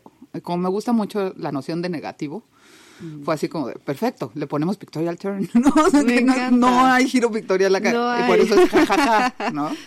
Pero bueno, sí es un chiste así súper Sí, local. eh, eh, da risa ya, bueno, es, Te es da risa bueno. después de leer tres ensayos, ¿no? No, después de que nos lo cuentes, no lo íbamos a leer al señor este, ¿cómo se llama? WJT Mitchell. WJT Mitchell, no lo vamos a leer, ya tenemos aquí a Daniela Bojor. Que gratis. No vamos que- a hablar del señor Bueno, y además hablando de la risografía, que sí, la verdad mis respetos para Gato Negro, yo creo que el trabajo que hacen León y en ese momento estaba Andrea, me imagino. ¿no? Estaba Andrea, claro. Sí, Andrea este, tiene, esta- es- eh, o sea, ellos, yo los vi trabajar mucho tiempo porque estaban, Claro. compartíamos oficina. Claro, ahí nos conocimos. Mm. Y este y realmente es una, era una delicia verlos trabajar, ver cómo cómo trabajaban las fotos, cómo hacían las pruebas. Y sí son unos exquisitos de la risografía. No cualquiera hace buenos fotolibros en risografía, ¿no? No, claro, porque no parece el medio natural, justamente. Justo. Y eso es lo interesante, ¿no? Justo. O sea, suena lo normal hacer un offset súper fino, etcétera. Oye, Daniela, y aquí viendo tu, tu, tu página web, tienes un libro en este editorial que se llama Ficticia, de Ah, cuentos. sí, es mi primer libro. puros y duros. Cuentos puros y duros que decían, está genial, parecen fotos. Y yo, Ay, no "Ay, me digas, yo no lo he leído. Es que eres muy visual, me decían. Me dio, me dio como, como ma- me vino mal este enterarme tarde de que eres una escritora, escritora, escritora normal. Ah, pues sí tuve una temporada de ser una escritora normal que escribía y usaba zapatos Y te bostonianos. publicó este tumbona. Y leía en Bellas Artes, escritores. me juntaba con escritores, iba a cantinas, tomaba ron, leía en manteles verdes, todo. Y, y cómo, cómo ahora sí Superaste vamos esa a etapa, esta La superé en el 2012. sí. 2012, ya se acabó tu vida como escritora. Como que estaba escribiendo y dije, es que ya no quiero, aquí acabé. Y Ya. acabé con la palabra silencio. No me digas. Sí, óptica sanguínea termina diciendo, tengo que aprender a guardar silencio. Wow. Y por eso luego hice Pictorial Turn. Que nada, nada bueno, antes de eso hice Roma borraste 1324, las pero el texto no es mío, es de Verónica, ¿no? Verónica Gerber. Entonces, para mí esa fue como la, última palabra que escribí. Y sí escribo, pues, porque escribo para las becas, para los proyectos de foto, cartas a mis alumnos, ¿Para ti? ¿Escribes en el diario. Claro, con eso ya tengo mi salida, pero no ¿Tienes un tengo, tengo un, uy, hace muchos años llevo un diario. De hecho, tengo una obra basada en mis diarios, que fue triturar los diarios y convertirlos No, en ¿los obras trituraste? visuales. Ay, sí, se siente Los muy de la rico. infancia. No, porque no tengo nada de mi infancia, la historia es difícil, pero empeza- empezaron los diarios y las cosas que sí tengo a mis 17 años. Antes de eso todo está solo en mi ¿Rompiste cabeza. tus diarios de los 17 años? Pero no muchos, en realidad como No que todos. Trituré como siete Los ridículos. cuadernos. o sea, estoy enamorada de... Bueno, es que yo Es que escribo siempre diario es ridículo un es muy diario. ridículo. Sí, es muy ridículo. ridículo. O sea, yo misma me leo de Ah, hace un año y medio digo, la no, vida qué es horror. así, ¿no? A menos que seas Franz Kafka. Hay, hay textos que luego uno lee y dice, mira, o sea, esto está bueno. Sí, cómo no. No, o sea, yo estaba escribiendo ahí toda enojada, pero, pero creo que esto funcionaría. Sí, cómo no. Pero no importa, es como el espacio personal. Me estaba, me estaba, Vaciabas tu ira entonces. o sea, es, co- es como poder estar con un diálogo extra sin tener que ir diario al psicólogo o abrumar a tus amigos, ¿no? No, y O sea, que está es bueno tener o ese sea, diálogo. El, diálogo contigo mismo. Polens, nota. Polens, tú tenías un programa programado para estas cosas que se llamaba Polens habla solo, Polens habla por sobre ejemplo. Necesitamos presupuesto todavía. Ay, sí. para los modo. invitados. Para, para... bueno, nos deja. Yo me quedé de verdad en silencio con esto último que nos cu- cuentas. Yo creo que es momento de irnos a música. Pero eh, necesitamos que nos digas qué canción. No nos la mandaste. Ah, no les mandé una canción, ok, la tengo que pensar ahora mismo. Si puedes. Si no, Polens te salva. Di algo, Sí, Polens. sálvame, Polens. No pongas a Phil Collins. Pero ¿por qué iba yo a No, hacer eso, Dios porque mío? lo hace siempre Pollens, reconócelo. Sí. A ver, pro- señor productor, ¿cuándo, ¿cuándo, he puesto, ¿cuándo he puesto Phil Collins? Ni a Phil? Collins ni a Peter Gabriel, por favor, ya. Nada de eso, nada inglés. Ni a. David Byrne, no. Ese no es inglés de todos modos. Eh, ¿Qué podrá ser? ¿Ya se te ocurrió? Pues hay que algo? poner la de las Bistecs que justo estábamos Ah, hablando, genial. ¿no? Venga. De historia del arte. ¿Cómo, va, ¿Cómo se llama? Historia del arte. De las Bistecs. ¿la Las tienes? Bistecs. Bueno, nuestro productor, productor. Alejandro. Dice, qué bueno que me la tenían preparada ya para que la pueda poner en este mes- preciso momento. Esa canción es muy chistosa porque todo el mundo como que la descubre cada vez. Cada vez que yo nunca la he escuchado. Y no la escucharemos porque todo el mundo la escucha menos nosotros. Ah, bueno, perfecto. Pero qué seguiremos curioso. platicando. Sí, cosas de producción. Le decía al señor productor que no queríamos entrar todavía porque el chisme estaba muy sabroso. Y cortó la rola. Ah, tranqui. Ay, claro, yo ya había, bueno, y en el, en el, durante la canción, Daniela sacó este libro, este, del que ya sabíamos muchas cosas, que es Roma 1324, pero que además es la segunda edición. ¿Quién hace una segunda edición de un libro de fotografía? Daniela Bojorques, además de Daniela Bojorques. Es que este no es un fotolibro, es un libro proyecto. Ah, ok, ese es el secreto. Ay, me encantan las clasificaciones, soy muy Te feliz. digo los de las Me encantan las ¿Por qué Los de se la llama libro proyecto? Porque así le puso el SPAC. O sea, el SPAC como que de pronto es una... El SPAC es una colección de arte específica, es el señor SPAC. Es un, un coleccionista que tiene una colección, no sabemos cómo se llama, eso no es público. ¿Eso es verdad? Es real. No, es un... O sea, el SPAC es una institución privada hecha a partir de una colección de arte. La institución la dirige eh, Laura Orozco y trabaja a con... Laura, saludos a. Laura. Trabaja con ella Alfonso Santiago, que obviamente conocerán. Sí. Sí. Y este, hace los libros Esteban, ¿no? eh, Esteban... en- Esteban estaba como curador en ese momento cuando hicimos Roma, entonces eh, fungió como editor del proyecto también, ¿no? Y Alfonso Esteban hizo la King, Esteban saludos, King, Esteban. saludos Esteban, hasta Esteban Chicago. King. Está en Chicago. Está en Ah, yo Chicago. lo quiero siempre le he hecho chistes al respecto de Yo su nombre. De su nombre de. Stephen King, sí es muy Tal chistoso. cual, sí, que es Pero él lo no- sabe. Novelas Sí. de, de, de San Bernardos rabiosos. Sí. Segunda Es como la, novela que me acuerdo, porque pienso que El Resplandor es de Kubrick, ¿no? De. Exacto, exacto. Yo siempre pienso también en The Mist, pero pienso como en las imágenes. Sí, es raro con Stephen King. Bueno, entonces eh, me, me proponen, o sea, entonces la institución algún tiempo tuvo como un espacio de exhibición de arte contemporáneo, como galería, estaban en las lomas y estaba muy muy divertido porque era como abajo de un edificio así corporativo y tal, y de pronto las piezas en esta especie de lobby, eh, estaba, estaba muy bien. Después se cambiaron, se fueron a Lanzures, luego vino la pandemia, total. En el momento en que hicimos Roma, me dijeron, mira, queremos como que el espacio libro, porque ya habían hecho varios libros, como que tanto Alfonso como Laura tienen intereses muy librescos y creo que también Esteban. Y entonces como que muchas exposiciones se alargaban en una publicación, que no era un mero catálogo, que tampoco Sí. es poca cosa, pues, pero que estaban buscando algo más, o sea, que Sí, la exposición la tuviera como sí, o sea, que o que la exposición de algún modo creciera, como que tuviera algo ahí adyacente o Me encanta. tangencial, no sé, ¿no? Lo explicarían mejor ellos. Y de pronto me dijeron, mira, te ofrecemos, no te vamos a ofrecer espacio físico porque ya no hay espacio físico en este momento o no tenemos planeado exposición, te ofrecemos un espacio libro. Me encanta espacio ¿No? libre. Entonces, estamos haciendo un proyecto que se va a llamar Libros Proyecto y la idea es que sea artista visual con escritor, escritora. Y yo, ay, perfecto. Puedo invitar a Verónica Gerber. Sí, ¿no? Sí, entonces pues ya quedó como... Genial, Verónica. Quedó Saludos genial. desde ya vino Saludos a Verónica. Tuvieron que decidir Ya vino Verónica. quién, Ya vino. quién era el escritor y quién no, ¿verdad? En ese, ese proyecto. Sí, ¿cómo, cómo? Exacto. No, cómo como me- a mí me habían invitado Como y yo tenía como la carga del artista visual, ya no hubo esa, ya Además, no hubo esa pregunta. silencio. Estaba yo siendo Yo ya había ya dicho habías dicho silencio. silencio, Yo ya había dicho ya, silencio. mejor que los escritores. Es- Bueno, que Verónica también es esta categoría de, de no categoría. Sí, Me encanta, pero bueno, me Verónica sí encantan escribe. las no ga- ¿no? categorías, sí escribe y O sea, creo que, o sea, se- que etiquetarte en soy fotógrafa, soy escritora, soy artista, hago lo que hago, fin. Entonces dices, soy Sí. artista multimediático y ya. O, o post-artista. Es como, ¿sabes qué? O sea, como que lo resolví muy fácil y, y también tiene que ver con dar clases, que tienes que tener respuestas, ¿no? Ay, sí.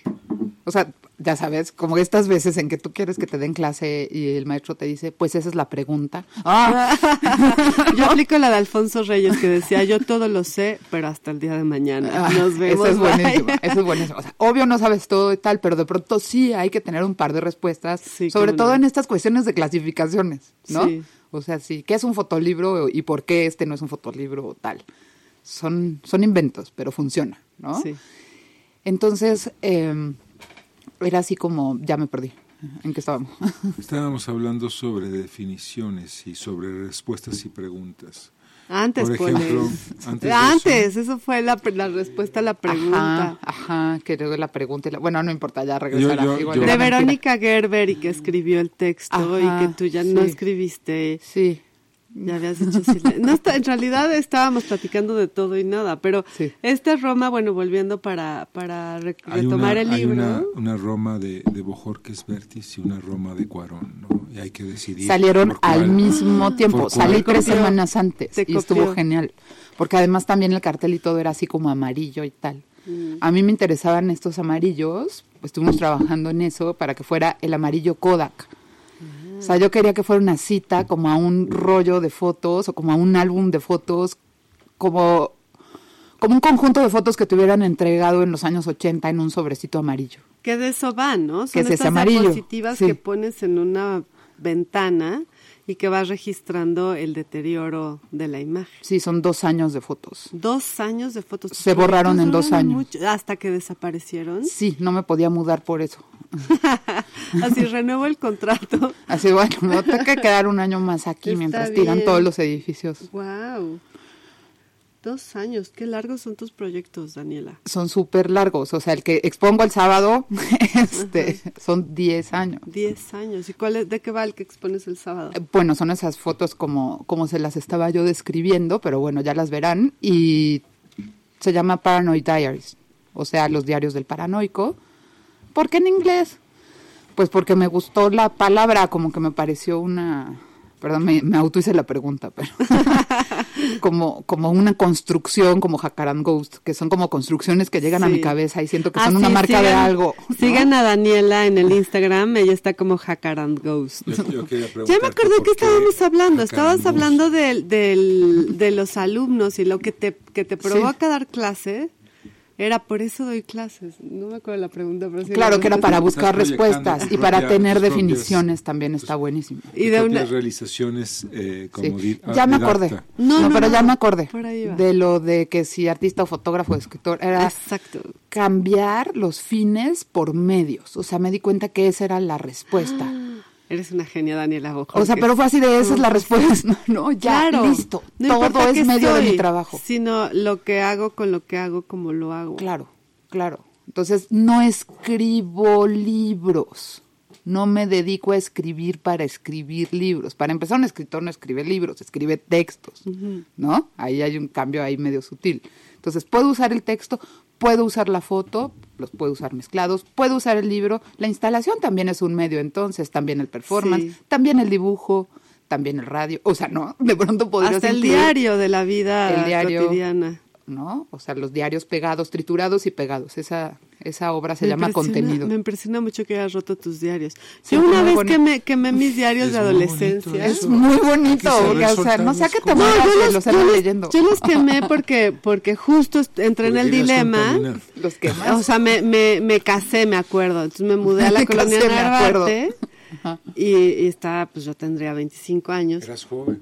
y me mudé a la colonia Narvarte y de repente al sacar todas las cosas de mi casa salieron todos mis diarios y dije, ¿qué hago con esto?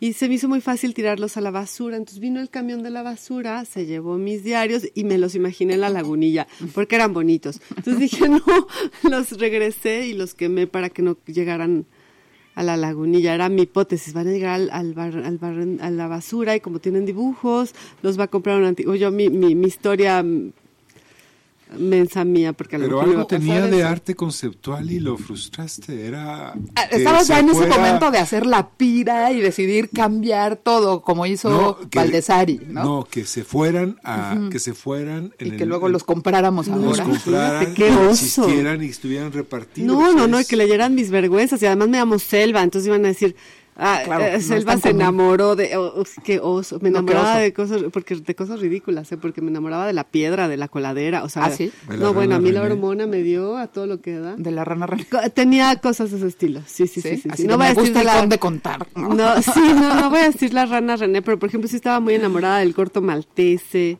Ok. De, o sea, no, no, no, no, no, Se no, supone no, que no, es no, guapo, no. aunque no, Es no muy sea guapo. real. No, bueno, no quiero hablar de eso en este momento, ¿verdad? Pero sí tuve un amor muy profundo, serio. No sé, me- a mí me pareció como muy placentero, y, pero es que no me da la vida para acabar la pieza. O sea, escribo más de lo que logro triturar, en realidad, porque hay que darse el tiempo. Y no solo triturar, Sí, sino pegar. y qué cansado. Y es cansadísimo. O sea, hacer una pieza así de esas, eh, le tuve que pedir ayuda a una amiga que operaba como mi asistente también. Porque, o sea, y era una pieza Ah, sí. de un metro por ochenta, nos llevó como semana y media, las dos pegando papelitos. O sea, las tiras que salen de la trituradora, ya del diario, se vuelven a pegar en un bastidor, como del tamaño de la mesa, por ejemplo. Entonces, el contenido está ahí, pero es ilegible. Imposible Y ahí leerse. sigue. Pero me encanta el hecho de que ahí está. Solo no puedes leer. Pero ahí sigue. Eso está buenísimo. ¿No? Ojalá te hubiera conocido una- Daniela y le hubiera dado otro sentido a mis toneladas de escritos ridículos. Pero no, lo que, lo que sí me pasó fue que guardé los más bonitos. Dije, esto no los voy a tirar. O sea, ya cuando regresaron de la basura dije, ¿por qué voy a tirar esto? Sí. Sí. estaba bonito ahí el rizo de mi novio. El rizo no- el pe- la cana del novio. La rizo de mi novio. La rizo de mi novio. Eso fue después. No es Eso cierto, fue no tuve ningún novio con rizo, ojalá. Hay que tener novios con rizo Es buena idea, ¿no? para hacer muchos Se libros. actualiza el concepto de ¿No? rizo. El rizo, ajá, exacto. Ya no es el rizo el que guardas rizo. en el, no, es el Sí, que no, tenga una rizo. ¿A dónde vas a rizar el rizo? Exacto. Ah, vas a verte con tu novio. No voy a imprimir un libro. Ah. Ay. Pero sí, qué buena, qué buena experiencia esa de romper los diarios y pegarlos y todo lo que significa. Además, tú como escritora, me impresiona mucho ese final tuyo como escritora. Ya, si ya no soy escritora, voy a terminar silencio. San se acabó, fin, Era Kanietz, muy Kaput, the cansado. end. Fue como, a ver, o sea, me la voy a seguir pasando así de mal en mi ¿Te vida. la pasabas mal Me la escribiendo? pasaba muy mal, ese era el Los problema. Hace editores, ¿verdad? Ah, O sea, era como esto de levantarte y decir, tengo que escribir, y todo, eh, dos horas, tres horas, cuatro horas, no he escrito, tengo que escribir, ¿no? Y está el texto ahí, tengo que escribir, ya está la estructura, tengo que, ¿no? Entonces el procrastine de... Y luego vas y escribes y luego publicas queda. en un fondo estatal y No, nadie sí. te lee nunca. Bueno, nadie Pero te bueno, lee ¿para nunca, qué, ¿no? no? En realidad nadie lee nunca nada. Nadie te ve, nadie lee, nadie nada, ¿no? Sí. Pero todos van a la inauguración. Ajá, eso como que estaba más divertido eso, ¿no? O sea, como que me Sí. gustaba más cuando estaba en el mundo del arte visual. Sí. O sea, pues, Es sí súper personal, me la pasaba mejor, no creo. sé, les- ¿no? luego, yo que he estado en ambos mundos, el mundillos, el mundillo literario, gracias a mi amigo Pollens. Y el mundillo del arte, gracias a mi amigo Pollens. Este, no sé, ambos mundos son bonitos y horribles a la vez. El mundo literario. Como que hay muchos ya. mundos adentro de esto. No es uno, ¿no? Son muchísimas esferas diferentes. Muchos, no, y sí, realmente el del, el- lo que dices tú del que te encanta dar clases, a mí los mundos que más me gustan definitivamente son los del aprendizaje, ¿no? Donde no están queriendo ser estrellas, pero sí, o sea, sí quieren tener, aspiran como a un... Algo, a una respuesta una- del mundo. Sí, a que el mundo responda a una obra Claro. y no sabes si lo van a lograr, pero estás ahí tú para orientar o para decir o para escuchar, porque luego Sí. de eso se trata. Sí, ¿eh? O sea, a mí me pasa que tengo tutorías donde en realidad las Ah, personas sí. quieren hablar, ¿no? O sea, hay veces en las que solo hay que escuchar. Hoy sí, ¿no? Luego los les alumnos necios, pero bueno. No vamos a hablar de a eso. Sí. La maestra sin razón, que es solo la ocasión de aquello que culpáis. Y yo quería que nos contaras mucho de estas piezas que tienes, que son entre, entre dice Broom, no quiero ir en mi bici, tener que cruzar una avenida de seis carriles con trailers y mil autos que no respetan las rayitas despintadas que indican vamos, es una convención, juguemos a que la señal de alto signifique alto, eso sí, con casco. Pues sí, ¿no? Es que a mí sí me desespera este, o sea, a ver, nos metemos a una clase de semiótica. ¡Ay, qué divertido, qué interesante! Los signos son por convención y de pronto estás en Ciudad de México y el, el semáforo está en un signo convención rojo y pasa un tráiler. Es como, mm. no le hizo o sea, sí es como, no, o sea, como, como las fichas que te dieron no están funcionando. Y a mí eso me desespera muchísimo. ¿Y andas mucho en Es, bici? es Nietzsche. Andaba, o sea, como, como dice una amiga, me estoy cansando de ser la resistencia. Ay, chispas. Perdón, se oye horrible, pero es real. O sea, de pronto Es se- duro andar ya en me bici, cansé de arriesgar mi vida nada más por quererme transportar en bici, ¿no? Es verdad, yo a mis hijas este, que tienen 18 y 20 les estaba sacando la ecobici y me dijeron, no, mamá, mejor no. Dije, sí, mejor no. O sea, literal, y a lo mejor la ecobici de pronto haces como recorridos más chiquitos y se supone que las ciclovías están bien acotadas. No, no Sabemos que no. Entonces, esa, por ejemplo, eso es una nota del diario. Esta. desesperada. Y eso como que me pasó en Eje 5 y Anaxágoras, que yo vivía ahí. Y sí, literal, o sea, como, como sentirse tan, tan vulnerable ante un tráiler gigante y todo esto tráfico pesado que además, pues no hay una ley y si la hubiera igual, letra muerta, como de a qué hora pueden pasar los camionzotes por ahí. No.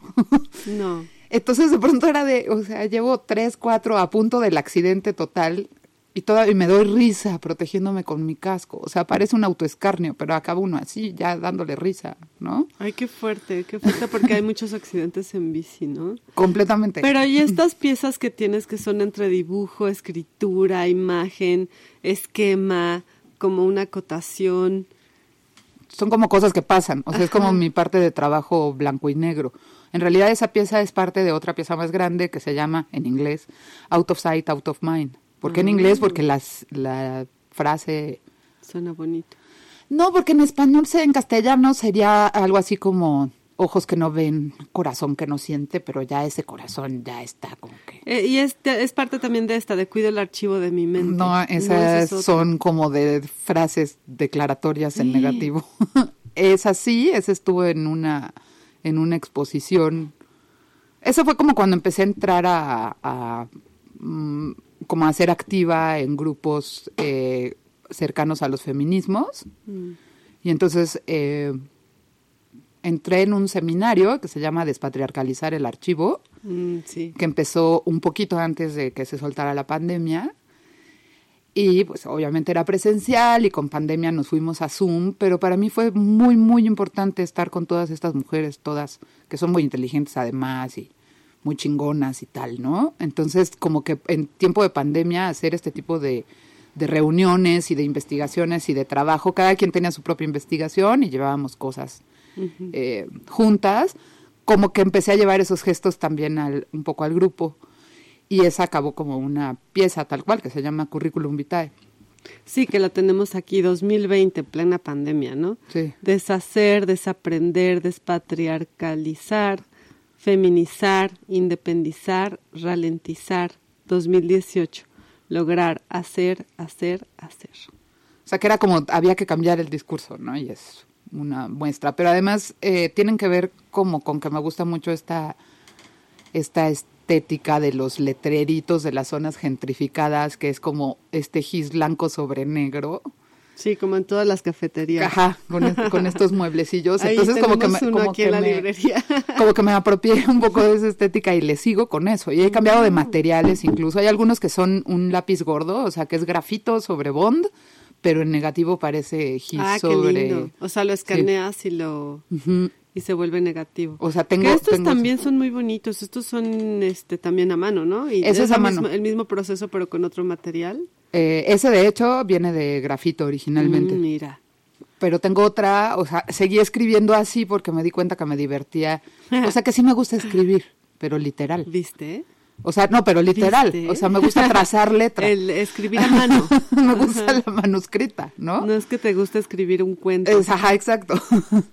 O sea, querría Sí. ser una calígrafa. Podría, o sea, sí. sí, Y no, poner, porque, su, poner su, su mesa y. Eh, así, hacer- eh, nombrecito. Sí, sí, sí, lo hacía mucho. Ay, no, este me encanta, que también es de esta serie, Sí. que tienes como muchos de este tipo de, como de mapas mentales, esquemas. Justo antes de que llegara, decíamos, ya queremos que llegue Daniela para que nos hable de este que se llama Los Posibles, bueno, que dice aquí abajo de su Instagram. Por favor, vayan corriendo a Jacarangost, que es precioso tu Instagram. Gracias. Que dice, los posibles caminos de una conversación que me ocurre seguido con personas que sí saben decir rápido a qué se dedican. Y entonces dice, ¿a qué te dedicas? Opción A, artista. Opción B, fotógrafa. Opción A, después de artista, ¿pintas? Sí, no, ¿qué pintas? ¿Qué haces? Fotografía. Bueno, en fin, tienen que verlo.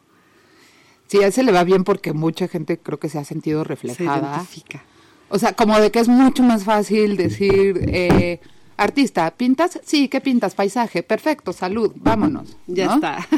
Pero si artista, sí, pintas, no. Entonces, ¿no? O sea, me pasó como entrando un día a Estados Unidos por Texas, ¿no? Así de, ¿qué te dedicas? Y ahí voy yo, soy artista. Pésima idea, nunca lo hago más. No más, y menos en aeropuertos, ni aduanas, ni nada. Tú eres fotógrafa y punto. claro. ¿Y qué fotografías las cosas? Así, 15 años bodas. No, exacto, no, artista. Bueno, ¿qué haces? Bueno, hago foto, ah, fotografía, pero ¿qué tipo de cámara usas? Y yo, en digital o en rollo. Está bien, pasa, me dejaron pasar por Mm, Texas, Listo, ¿no? sin más preguntas. Pero artista y artista visual y artista contemporáneo, no, bueno, No, bueno, Que- pero escribo, bye. pero... o sea, no vas a estar teniendo esas conversaciones con personas que no están en esa conversación y que además no les hagas perder el tiempo porque hay una fila, ¿no? Es el señor de la aduana. ¿Qué hace? Bueno, de la mire, aduana. ¿cuánto Fíjese, tiempo tenemos? si ubica usted a- ¿no? Ah, ¿Cómo se llamaba este teórico JJ? Así, así, se ubica usted a Mitchell, bueno, ¿no? Entonces, JJ Benítez. JJ Benítez. Ese es otro bullying. Ese es otro. Toma un platito para ti, Polet. Gracias. Ah, está O muy sea, hay que saber cuándo esquema. decir qué es mi punto, ¿no? Entonces, esa conversación me pasó 100 veces. Sí, me imagino. Que me di cuenta que era mucho más fácil decir fotógrafa. Y ya que decías fotógrafa, de ahí te vuelven a preguntar, ¿y qué fotografías? Y si dices retrato o paisaje, o sea, si sales con géneros, se zanja, funciona. En No hay ese- más. En ese esquema, por eso hay una O palomita, sea, nadie ¿no? te pregunta qué tipo de retratos. No, ya, ya sería O un dicen- clavadazo, ¿no? O te Ajá. dicen, este, oye, ¿me puedes hacer un retrato a mí? Y que estaría genial si foto". te dedicas a eso. Ay, sí, claro, ya tienes cliente y todo. Sí, pero no, si le dices pintas, ah, ¿no? Entonces, entonces más bien por ahí era, era como un problema de la discusión de la especificidad en el arte. ¿no? No, realmente tu Instagram es muy bonito porque además de lo que ves, que sí, yo creo que para mí sí los grandes fotógrafos, las grandes fotógrafas tienen este poder de canalización, de estar viendo lo que tú no fuiste capaz de ver y que te lo muestran como si tú lo hubieras visto y dices, "Ah, ahí estaba, ¿no? No lo vi, pero alguien lo vio por mí, gracias, ¿no? Eso. Hay como esa... Es algo que te dice, "¿De?", entonces.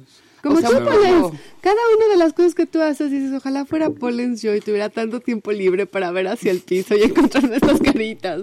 Son cosas que como que solo se encuentra Polens. Sí, no, no, no, sí, es que Polens... ya como esta explicación, que no es una explicación, pero que Tournier trató de dar una explicación, ¿no? En El Ay, qué bueno de ese- las máscaras. Qué bonito, qué bonito libro ese de Tournier. Para mí, ese sí podría ser un teórico de la fotografía y él podría Tal decir que es, que es foto, que es libro, que es no. Tal cual. Ya está. Un gran ensayista enamorado de la foto. Y dice, Exactamente. es que cuando estoy con Denise Briat, el sí. mundo es como Denise Briat. Claro.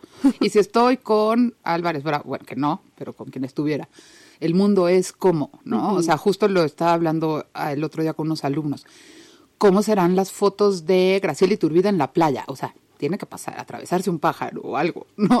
Sí, exacto. A fuerzas le va a sea, perseguir. algo su se va a ver medio, medio, claro que tiene esta anécdota de lo de la muerte, de que se dio cuenta que ya no tendrían que estarla persiguiendo tanto, Qué fuerte. porque un día sí se encontró como literal el muerto, eh, se llama muerte en el cementerio y es una foto que no les recomiendo ver, ¿no? No, no, no. Como uno no puede dar luego el botón de desver, Qué fuerte también eso, ¿eh? pues yo por eso no veo nota roja, o sea, Pero ves que ella no es mamá desver. de, Sí. de nuestro queridísimo este Manuel. eh, Man- Manuel, pero el, Rocha. el arquitecto cómo se llama nuestro ami- es mi amigo, hombre, Mauricio Rocha. Mauricio, Mauricio Rocha, Rocha. perdón. Y Mauricio era compañero de mm, ten- iban en estas escuelas activas y era compañero de Gabriel Orozco, entonces está ella en este viaje de Acapulco pensando en Gab- Graciela Iturbide en la playa con este grupo de adolescentes que entre ellos estaba Mauricio, estaba Gabriel Orozco, estaban mis amigas Isabel y, y María Maldonado. Y había mucha gente ahí como de mi generación, un poquito más grandes. Y les toma esta foto que es bellísima porque son un grupo de adolescentes en la playa. Y este y que Gabriel Orozco usa en, en así en sus libros, en, sus, en lo que haga, porque es muy bonito. Entonces imaginarme también a Graciela en ese lugar siendo mamá de alguien, Claro. acompañando a un grupo en Acapulco, o sea, sí también te quita un poco de como de la mística de la Ajá, de que donde está Graciela le va a perseguir una Exacto, de pájaros haciendo exacto. dibujos impresionantes o, o cabras desangrando. Pero seguro hay algo muy Graciela aún en esa foto. Siempre, ¿no? siempre. No, bueno, es que Graciela Y Iturbide, eso yo es creo que, pues, la mirada. yo creo que no hay fotógrafa mejor en el mundo que Graciela Iturbide. Bueno, seguro sí hay. O sea, depende si pensamos como... en- es que no se puede comparar otra vez. Si que claro que es buenísima, no lo estoy poniendo en duda. Pero, Que nos encanta. o sea, como en qué mundo, de en qué esfera, de qué fotógrafes, No sé. ¿no? O sea, más bien es eso, no puedes comparar a Graciela con nadie, pues ajá, Sí, con nadie. pero sí, o sea, son como como como líneas de tiempo y de vida y de carrera que son como súper específicas. Súper ¿no? específicas. Ya lo demás es como mercado y asuntos culturales. Sí, totalmente. Eh, bueno, claro, al México que le tocó también a Graciela. Pero todo influye, ¿no? Pero le enoja mucho, por ejemplo, estas clasificaciones de como lo del surrealismo y tal, sigue contestando enojada en las entrevistas, como que no, o sea, así estaban las cosas y no porque llegó Bretón a clasificar que ya México es lo más surrealista, nos lo tenemos que creer, no Vamos pongan a ser esa surrealistas etiqueta. todos, claro. Ajá. Yo estoy con ella. Yo también. ¿No? Bueno, pues yo también, claro, me encanta su respuesta. Pero, pero de verdad ya se nota una desesperación que lleva muchos años De ya, déjenme de tratando poner de- ahí. Sí, de salir. Sí, claro. Sí, claro, porque además este este es muy prolífica o sea, sus temas, aunque sí están acompañados de una igual tú, igual que tú. Igual que tú, yo realmente este Oye, Ah. ¿de dónde sale el nombre de Jacaranda Ghost? de Ah, tu- es buena pregunta. Ah, pues esa. es que estaba en el 2007 en la esquina de Isabel la Católica y República del Salvador, donde está esta biblioteca de la Lerdo de San Tejada. Agustín, a los agustinos. Ah, la de con- la de la UNAM. Esa. Ajá, la- el- que el estaba en antiguo- remodelación, sí, restauración de toda que la vida. sigue. Bueno, entonces este monumento, que no sé qué señor es, ahora no recuerdo, estaba cubierto con un plástico, que es otro Creo que es tema recurrente. Ah, sí, es Humboldt, Es justo. Humboldt. Es un tema recurrente ahora otra vez. Pero se veía genial, se veía como una novia fantasma, estaba muy rara. Y junto tenía una jacaranda floreando. Y entonces como que yo lo vi de la otra esquina de la calle y dije, jacaranda ghost. Y me di cuenta que el, en jacaranda está el and también. Y me gustó. Y atravesé la calle y tomé esa foto. y me gustó mucho y como que pensé que eso tenía que ser algo como una firma. La verdad no puedo explicar mucho más, pero es de un momento de estar viendo dos elementos que crearon una palabra y que crearon una imagen y que luego ya empecé a usar como firma de internet, haz de cuenta. Ay, es muy bonita. Pues vayan al Instagram, en lo que vamos a otra canción, ¿no, Ale? Sí. ¿Qué opina nuestro productor? Este. Ay, sí. No, es que está muy de moda Rasputín y está genial. M, Sí, dices. sí. Pongamos está, increíble. M. Mi papá tenía el disco. Es que, pero ahora la he escuchado mucho últimamente en el radio. Fue así como que yo la ¿En rescaté. serio? Sí, no sé qué pasó. Está Revivió. como en el radio, Revivió. en, en- no sé si solo en la ciudad o en todo el país. Tan, tan, tan, tan, sí es esa, ¿no? Está increíble, sí. ¿Listos? Vámonos. Sí. Suéltala. Oigan, se pierden nuestras pláticas extra micrófono y ni modo porque Pues ni modo. pues ni modo, Se vale, ¿no? ¿verdad? Pero hablábamos justo de la de la contención que a veces son estas este, comunidades que reflexionan sobre los feminismos, sobre de mujeres, ¿no? Sí. Además la contención de mujeres a mujeres es otra cosa. Yo me acuerdo mucho del de ese momento del 2019 en el que se forma así ¿El Me Too? el Me Too y los grupos es, las grupas feministas y yo perdí muchas amigas por el Me Too y de repente me encontré en un grupo de nuevas amigas y me acuerdo que mi psicoanalista me dijo, bueno, ¿y tienes amigas? Y de repente dije, puta, no, ya me dejaron de hablar todas. Uy. Y luego me acordé de mi grupa y dije, no es cierto, tengo un montón. Claro que sí. Me dice, te pueden apoyar, pero, pero por supuesto. O sea, había como esta sensación de el dolor de una es el de todas, el- la queja de una es la queja de Eso, todas. eso, que ¿No? sí nos hacía falta. Mucha. Sí nos hacía falta. Para mí fue muy raro porque justo me fui a Barcelona, así como creo que cinco días antes de que estallara el y entonces de pronto Ay, era esta bueno. sensación de que estoy pero no estoy, hasta que pues como decidí conservar la paz mental, igual fui a las marchas en Barcelona y tal, pero no, Fue no estuve tan involucrada. No, fue tremendo, fue una voltereta. Fue tremendo y era tremendo el Twitter y era tremendo No, todo y todo el mundo no, estaba cancelado y fue como, bueno, ok, vamos a ver qué pasa tremendo. después, luego pandemia, no sé, fue muy raro. De Y hecho, luego justo pandemia. la marcha más multitudinaria acá fue, sí, fue dos segundos antes de la pandemia. medio segundo antes. Sí. Sí, dos segundos antes de la pandemia. y, y, mm, y bueno, no hablaremos acá tal vez de feminismos, tal vez si tú no quieres, porque ha- han pasado muchas cosas y de repente pasa un poco como con el fotolibro, que ya no puedes hacer nada. Yo no puedo hacer un programa con mi amigo Pollens porque es hombre. Sin H, No, con sí, con yo creo que yo creo que llegar, digo, habrá quien, cada quien tendrá su postura y será súper válida. eh, pero como que tipo no puedo trabajar con señores, no tampoco. O sea, Bueno, había estas, estas- había estas posturas Señores y radicales, ¿no? Sí, hay señores. Sí, hombre, o sea, hay posturas súper radicales.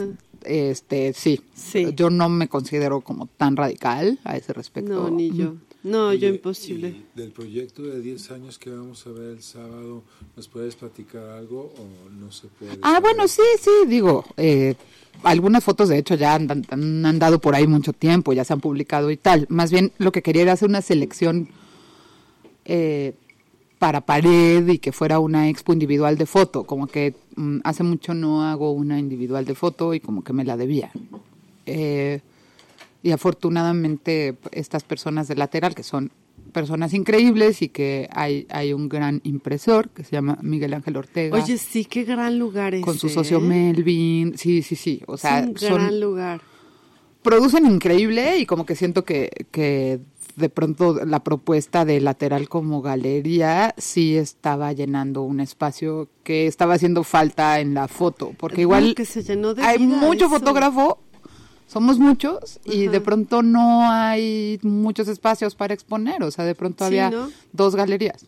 Y No, pues, y contexto, o sea, es un, un, un edificio en la calle de Bucareli. Yo voy mucho a ese edificio porque allá está mi queridísima Montserrat Caballero, que es diseñadora de modas y que tiene una escuela que se llama Taller y bueno, que es una gran productora de arte.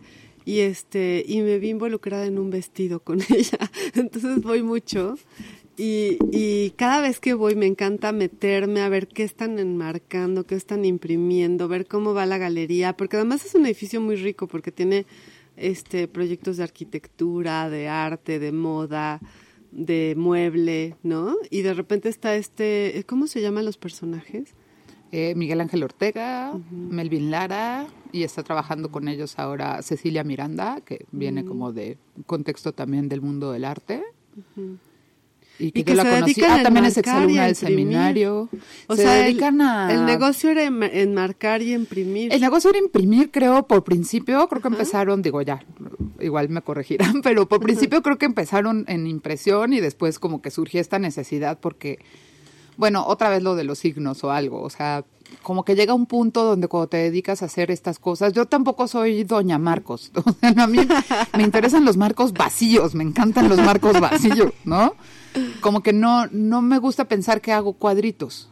¿no? O sea, como que me gusta pensar que un, hago procesos y a veces terminan en cuadritos, pero no me dedico a hacer cuadros, ¿no? Pero pues finalmente uno luego tiene que andar enmarcando y era como, es que recomiéndame a tu marquero, no, ahora recomiéndamelo tú, es que ya me quedó mal otra vez, era como, siempre, o te quedan mal o son carísimos, ¿no? O sea, como que no había un lugar ahí en medio donde...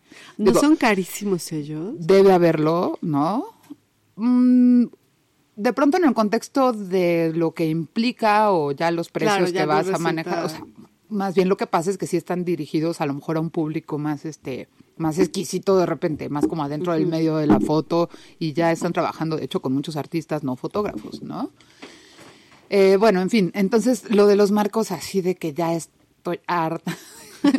o sea, como que empecé a hacer unas técnicas rarísimas. De hecho, eh, esa pieza del currículum, la última vez que la hice, la hice al revés. O sea, primero fui a conseguir un marco y después lo Que se rellené. adaptara la obra, al marco. O sea, como que dije, no quiero volver a tener ese problema de siempre. Y tiro por viaje, problemas con el marquero y no tengo marquero. Y eh, ya le preguntas al artista así que lleva 10 años más que tú trabajando, oye, tu marquero, ay, te lo recomiendo. Y luego te habla y te dice, oye, ya no te lo recomiendo, me acabo de pelear con Ay, la-". no, qué horror. Entonces, de pronto, ¿qué tal? No, a mí me dio calor. y- sí, es cierto, una se quita el Sí. abrigo y el otro se lo pone. Entonces, eh, Qué bonita blusa, Daniela, por ay, cierto. gracias. Es la de las ocasiones especiales. Está muy chula. Entonces, algo así en todas las fotos. Ahora nos tomamos una. este, no, no sé, co- como que ya poderle darle el archivo a alguien y que llegues con el archivo y salgas con la pieza es como, wow, ¿no? Ah, ya, Sin tener que dar 20 vueltas. ¿no? Claro. Y entonces en- entiendo que lo que pasó fue que empezaron a, a crear una colección. Como entre piezas o que había habido un error o se les habían olvidado o les habían pagado con una pieza, o sea, no sé bien cómo. Empezaron a hacer una colección, pero empezaron a hacer una colección de fotógrafos importantes en México y dijeron, ay, mira, hay este otro espacio, vamos a hacer esta exposición, que era como una colectiva que empezó el año pasado y que nombres muy relevantes. Mira, así suéltalos como Pollens, que le encanta el name dropping. ¿o no, No, o sea, Pollens? o sea, digo, sin name dropping, la verdad es que era una expo que estaba bastante buena, y como de personas que yo admiro y que son como de súper calidad en foto. No, yo cada vez que voy me sorprendo. Claro. Digo, ¿dónde estoy que está aquí en este edificio de Bucareli, esta exposición magnífica con este montaje impecable? Eso, Sí. eso. Y entonces, pues bueno, ahí tuve eh, como el acercamiento de cómo se le hace. Nos o- vemos el sábado. Y entonces, ¿A qué Sí. hora? ¿Sábado qué? 28. sábado 28 de 1 a 6. bueno, vamos a lo de Pati Soriano, ¿no, Polens? Sí, Y después nos vamos con Daniela. Ok. justamente. Ok, pues bueno, ahí los espero entonces. Y a todos los que nos estén viendo, por favor. Sí. Que hemos Sí, que tenido también muchos, nos viendo, muchos claro. escuchas. Así es que, bueno, si es que nos ¿Tienes, están viendo. tienes tu club de fans, Daniela. ya Tengo mi vi. club de fans. Sí, sí, sí. Te digo que más son mis alumnos. que nunca. Más les vale si no reprueban, ¿eh? Les digo yo a mis alumnis. Lo malo de reprobarles es que los voy a ver otro semestre. A menos de que eso no sea malo y me dé gusto reprobarles. O sea que- Pero qué bonito tu, tu- Bueno, no sé si bonito sea la palabra, ¿verdad? Porque aquí Qué bonito es lo bonito, Selva. Pollens me tiene prohibido, prohibido decir la palabra bonito. En ciertas esferas del mundo del arte es como, sí, exacto, lo bonito, la sé. belleza, autoexpresarse, todo Nadie eso se ve muy mal. nada, Ya ya no. pasamos a Platón, ¿eh? Un poco, sí. Y ¿Ya? a Pollens hablando de sí. Pachuca. Perdón, Platón y Pachuca, estoy perdida. Ah, es que antes es de que que llegaras, Pollens habló horas de Pachuca. Pachuca la Bella Irosa. Sí, o cuando Pachuca queríamos Esquina. escuchar, Estuve- estuve queríamos escuchar Ah. de su libro y la presentación de nuestra querida Varinia, que es una gran editora, y solo hablaba de Pachuca y el sol. Y, Y los pastes. No, eso no. No, no hubo me pastel. acerqué No llegó a- pastel. Ok, el No, reloj. como que le doy vuelta a los pastes. Ah, ok. Yo soy muy fan de los pastes. No es cierto, dicen- Polen, te estoy molestando, Polen. por- si los ingleses que llegaron con las locomotoras Así que decían y los pastes. pastors. Y los pastes. Exacto. Eso pasó. Eso Exactamente pasó. eso pasó. Es como la cumbre eso. culinaria, el green, digo inglés. ¿Y vas a tener tus libros a la venta Tal ahí, cual. Daniela? ¿O Este, no? ya ni tengo libros Ya ni ni los vendo, no sé qué pasa. ¿Cómo? No, ¿Cómo no así? sé. A ver, Pictorial ya no hay. Muy ¿No? bien. Una artista con libros agotados, eso no es cualquier cosa. Eh, Bueno, es ¿eh? que luego también las ediciones son pequeñas, ¿cierto? Pero no creo que de estos, ¿no? Estos son de ser como... Pues de Pictorial creo que sacamos 250 ah, o Victoria 200. sí, porque es risógrafo. Claro, pero ya se fue en un año, eso está bueno. Muy bueno. Y óptica, no sé, creo que ahora, ahora justo Alfonso Santiago abrió un lugar que se llama Libros este Helados y ahí debe estar, ¿no? En la San Rafael. Ah, ese es Fotoautómata. hablamos. Sí. De fotoautómata. Es que ese es un libro pieza, no tiene todavía una edición, como que lo tengo ahí uno, pendiente de tuyo. toda la vida. Pues bueno, me gustaría venderlo, te lo vendo. Ay, Puede ser tuyo, Sergio. ¿Cuánto cuesta? Te lo mando por un correo, Me lo dices en correo, va. por supuesto. Le Yo pido a mi asistente que te mande un correo con el precio. No tengo dinero, acuérdate que lo perdí todo haciendo Yo no tengo asistente. En un podemos conversar. Podemos conversar. No, es que ese, o sea, como que fue la salida al libro más lógica para mí, pero en realidad hubiera podido salir de otra manera. Que son cuadros. fotografías de estas maquinitas de, de de estas máquinas que todavía, creo que todavía existen, porque ese proyecto ya tiene sus años, en Berlín, que te tomas fotos. Digo, hay en varios lados de Europa, aquí también hay en algunos sitios, creo que han puesto en algún par de centros comerciales, pero esas máquinas en Berlín llevan ahí años, ¿no? O sea, desde que eran funcionales en el sentido de que no había otra manera de hacerte De fotos de foto identificación. Sí, como para fotos de identificación sobre todo, ¿no? Entonces, Es que eh, aquí sí hay personas entre uno y la máquina, de hecho, creo. Bueno, yo trabajé de hecho en un estudio así, Ah, en ¿sí? Insurgentes, con, o sea, así junto a Cuando había foto análoga Insurgentes y? Edison, no, con análogo, o sea, en el 99. Y les tenía que tomar fotos a la gente para títulos y había esta esta rara que se llama filiación, Órale. que es como para el servicio militar, creo, y que es como un óvalo, pero que tiene que estar el perfil así exacta la persona, como una que cosa te ahí. movían la cabeza así. Ay, no, ya sí, como ya muy eugenésica la cosa, como de estos de, ¿no? No, y luego además de te Darwin decían, del... sí, te decían con retoque o sin retoque. Yo siempre, bueno, me acaba de pasar ahora que me titulé, pagué el retoque, Ah. porque era todavía plata sobre gelatina. En la UNAM Así es. te piden plata Son sobre hermosísimas gelatina. esas No, fotos. cuando me vi dije, esto es con retoque, no me la vuelvo a tomar. ¿No te gustó con retoque? No, salió horrible. Porque te quitaron toda la expresión. No sé, estaba, pero era, bueno, no sé. Yo si tenía que hacer retoque y tengo de hecho aquí una punta de lápiz que lleva ahí desde 1999. No me digas, pero hacías retoque con lapicito. Es que es un lápiz, claro, dejas la punta larga y tienes que desde lejos hacerle así a la placa, o sea, es una impresión Ah, tamaño natural. placa. O sea, formato grande, la impresión es tamaño natural. Wow. O sea, por contacto, por eso se ve tan fina la imagen. Qué Para lindo. título, ¿no? Que es como así. Bueno, yo por ahí tengo mis fotos que no quise, no usé. Eso es importante. Y No entonces sé. quitas las ojeras, o sea, sobre todo quitas las ojeras. Claro, pero las obscureces. todo lo que y ves ya, claro, la rulita. le borras. Ajá. Qué divertido, te Muy, divertías. es increíble, muchísimo. Amaba toda ese una trabajo. vida en la fotografía, Daniela Bojorques. Sí, un toda rato. una vida, o sea, hasta fotógrafa de estudios. Daniela Bojorques Verde. Bueno, sí, Importante. exacto. Oye, ¿Sabes ya qué que fue estuviste como- en Berlín, Sí, ah, sí, que- lo de que, Berlín. Eh, considerando que Berlín y México se convirtieron en tiempos recientes como en... The place eh, to be. en- no como en ciudades gemelas. como Ahora que, resulta, sí. eh, México Llegó es el ya, nuevo llegó ya la, Berlín. a la o- Ciudad de México a hacer ciudad. No, no De era hecho- nada más un buen hecho, acaba de se decir hizo- lo contrario, Se hizo, se hizo el chiste porque Sí. no sé cuántas alcaldías estuvieron con los fachas y entonces eh, eh, se hizo como el Ber- ¿Los México. fachas te refieres al PAN? Supongo. Ah. ¿Qué otros fachas hay? No sé, no se preguntaba. Eh, O sea, y- si no eres de morena, eres facha. No, el pan es facha. Sí. O sea, puedes rastrearlo, o sea, no tienes que, Sí. no tienes que hacer mucho, o sea, Sí. se toman No, fotos sí. con. eh, No, no, no, ya en los... Bueno, en fin, no vamos a hablar del origen del pan, pero en los 50 no estamos hablando de ahora de tomándose fotos con bueno, en gente fin. de España que tiene la misma, pero dejemos eso. Que tienen los mismos chalecos.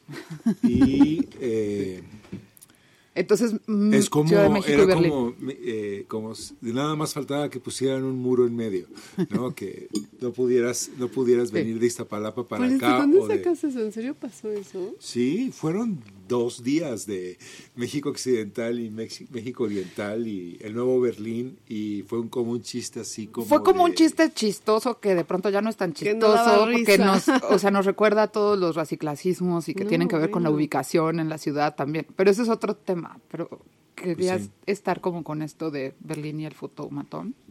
Sí, y tú, no, pues, ¿qué viste de semejanza entre Berlín y México en El esos ángel. términos? La verdad, yo en ese momento, aparte del ángel, pero aparte fue como de, ay, siento que estoy viendo una película. Ay, qué lindo, ya sabes. una película de Ay, estoy. Entonces ahora ya me dio nostalgia estar en Cinemanía. Daniel, estás en Berlín, ¿no?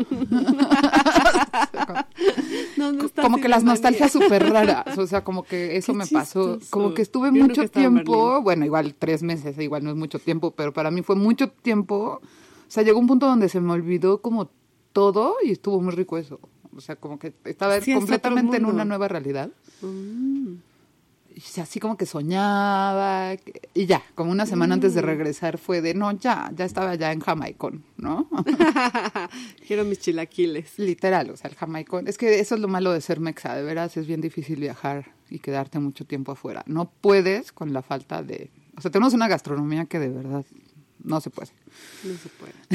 Abren restaurantes Yo por eso no me en voy. todas Tal partes cual, o sea, de hecho ya hay muchas tortillerías en Europa y eso está perfecto, Y porque justo es lo que se pueden falta. hacer tortillerías. O sea, tortillas. puede, es un porque gran hubo negocio, una época en parece. la que solo conseguías tostadas y cosas así. Cosas así, sí, no, en, en Barcelona donde yo no. estaba tenía hacía dos cuadras una Una tiendita, no, tortillería no, pero sí tenían tortillas, o sea, importadas, a lo mejor las guerreras o estas, ¿no? Sí, Como de ya máquina. con eso y pero- una salsa herdes de lata ya haces una con salsa verdes también vendían, entonces ya estás, o sea, ya con eso.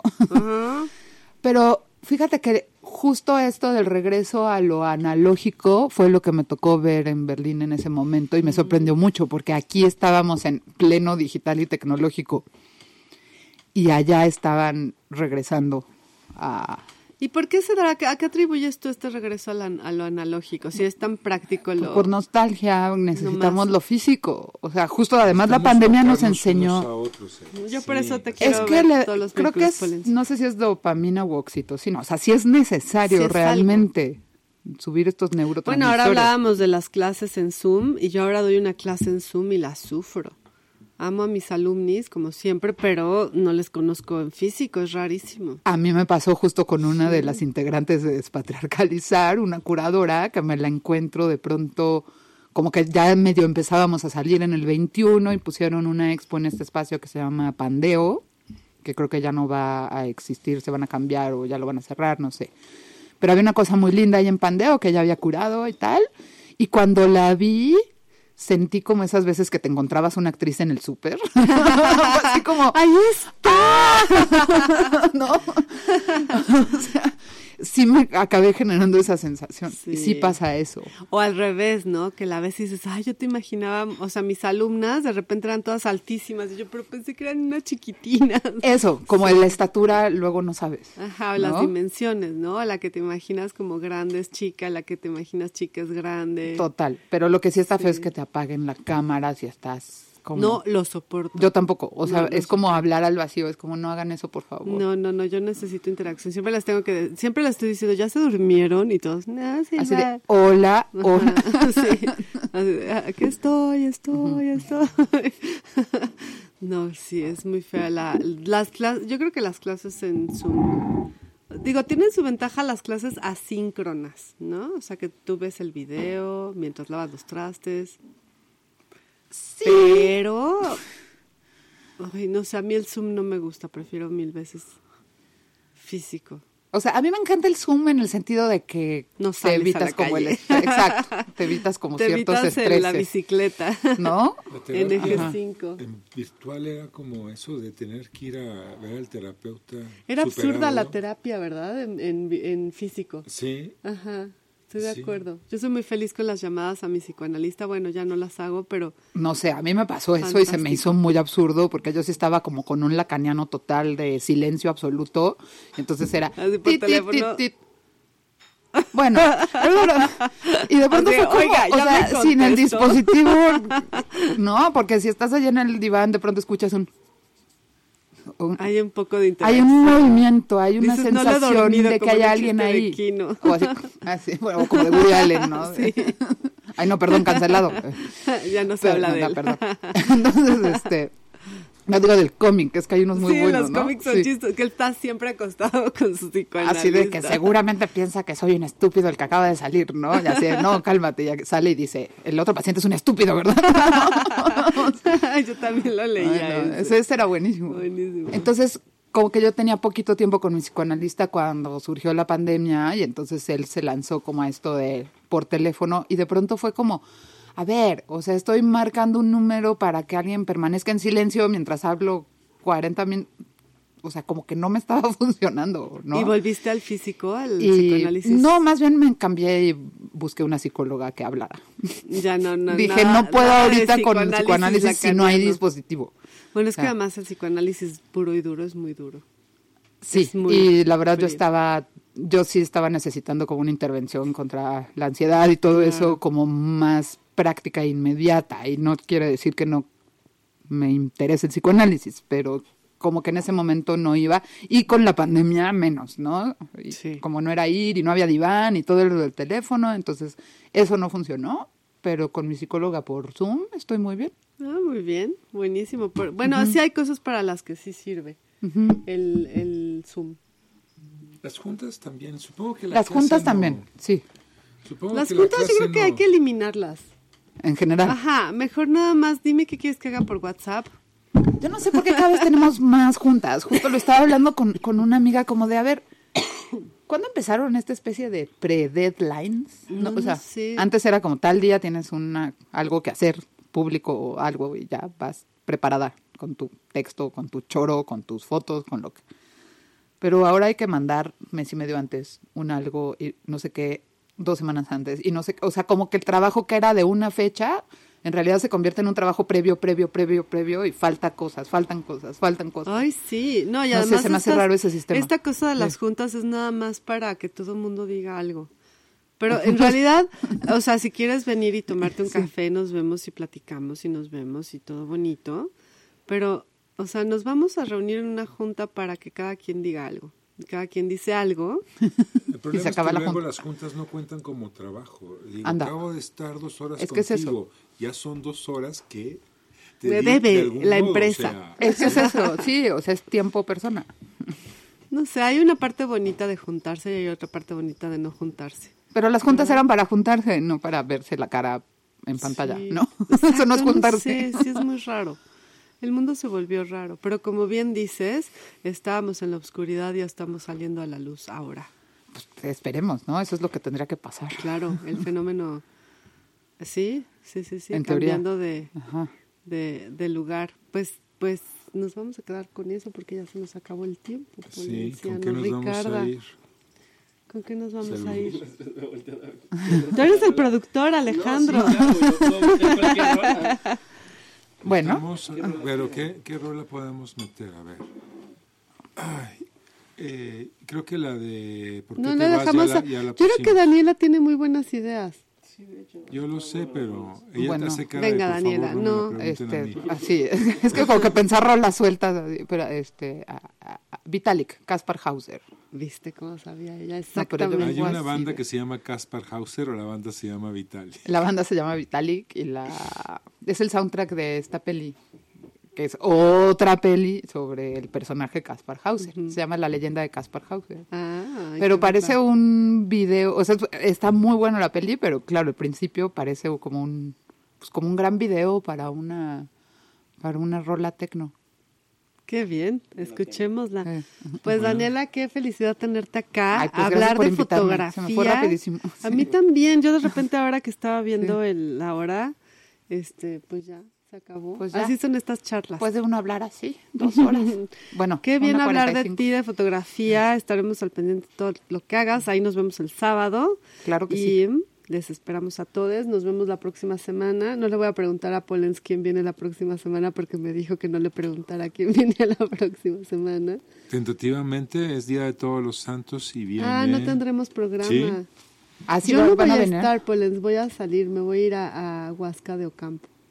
Qué bonito. Sí, ¿por qué no avisas con anticipación? Te estoy avisando ahora mismo. Bueno, una pues, Ya que yo había programado. Bueno, vamos con la rola. Gracias por la Bueno, invitación. gra- no, al Y contrario, gracias Sí. a ti, Daniela. Gracias a Emanuel, que está con nosotros en el Instagram Live y en las redes. Gracias a nuestro flamante y guapísimo productor Alejandro Jiménez. Gracias a Andrea, que nos trajo eh, refrescos, limonadas, naranjadas, cervezas en pasuchil, cafés, cocos con ginebra. Y a Daniel, que estuvo aquí de acompañante. Gracias, Daniel. Y muchas gracias, Daniela. Gracias. Nos vemos este pronto, espero. Y esperen, este programa se sube, recuérdanlo, en Spotify, que nos encuentran como apenas es miércoles, donde podrán encontrar nuestras otras 450 entrevistas. ¿No es cierto? Son como 40 y algo. O 60 y algo, ¿no, Polencia, no? No sé. Bueno, tú la- tú este- te pusiste a contarlas, no yo. no, no, yo, este programa se transmite desde la librería Antonia, que es una librería muy bonita en la colonia Condesa. Están todos invitados. La dirección es Antonio Sola 67A. Consulten nuestro Instagram porque vamos a tener eventos increíbles para el 31 de octubre, ¿verdad, Paul- este Manuel? ¿Qué vamos a tener? Viernes, presentación del libro. A ver, ven, acércate al micrófono. Bueno, Vámonos, viernes. vámonos, presen- vámonos. No, pues les tengo que la vámonos, anuncio. vámonos, vámonos, Bueno, vámonos. síganos en las redes.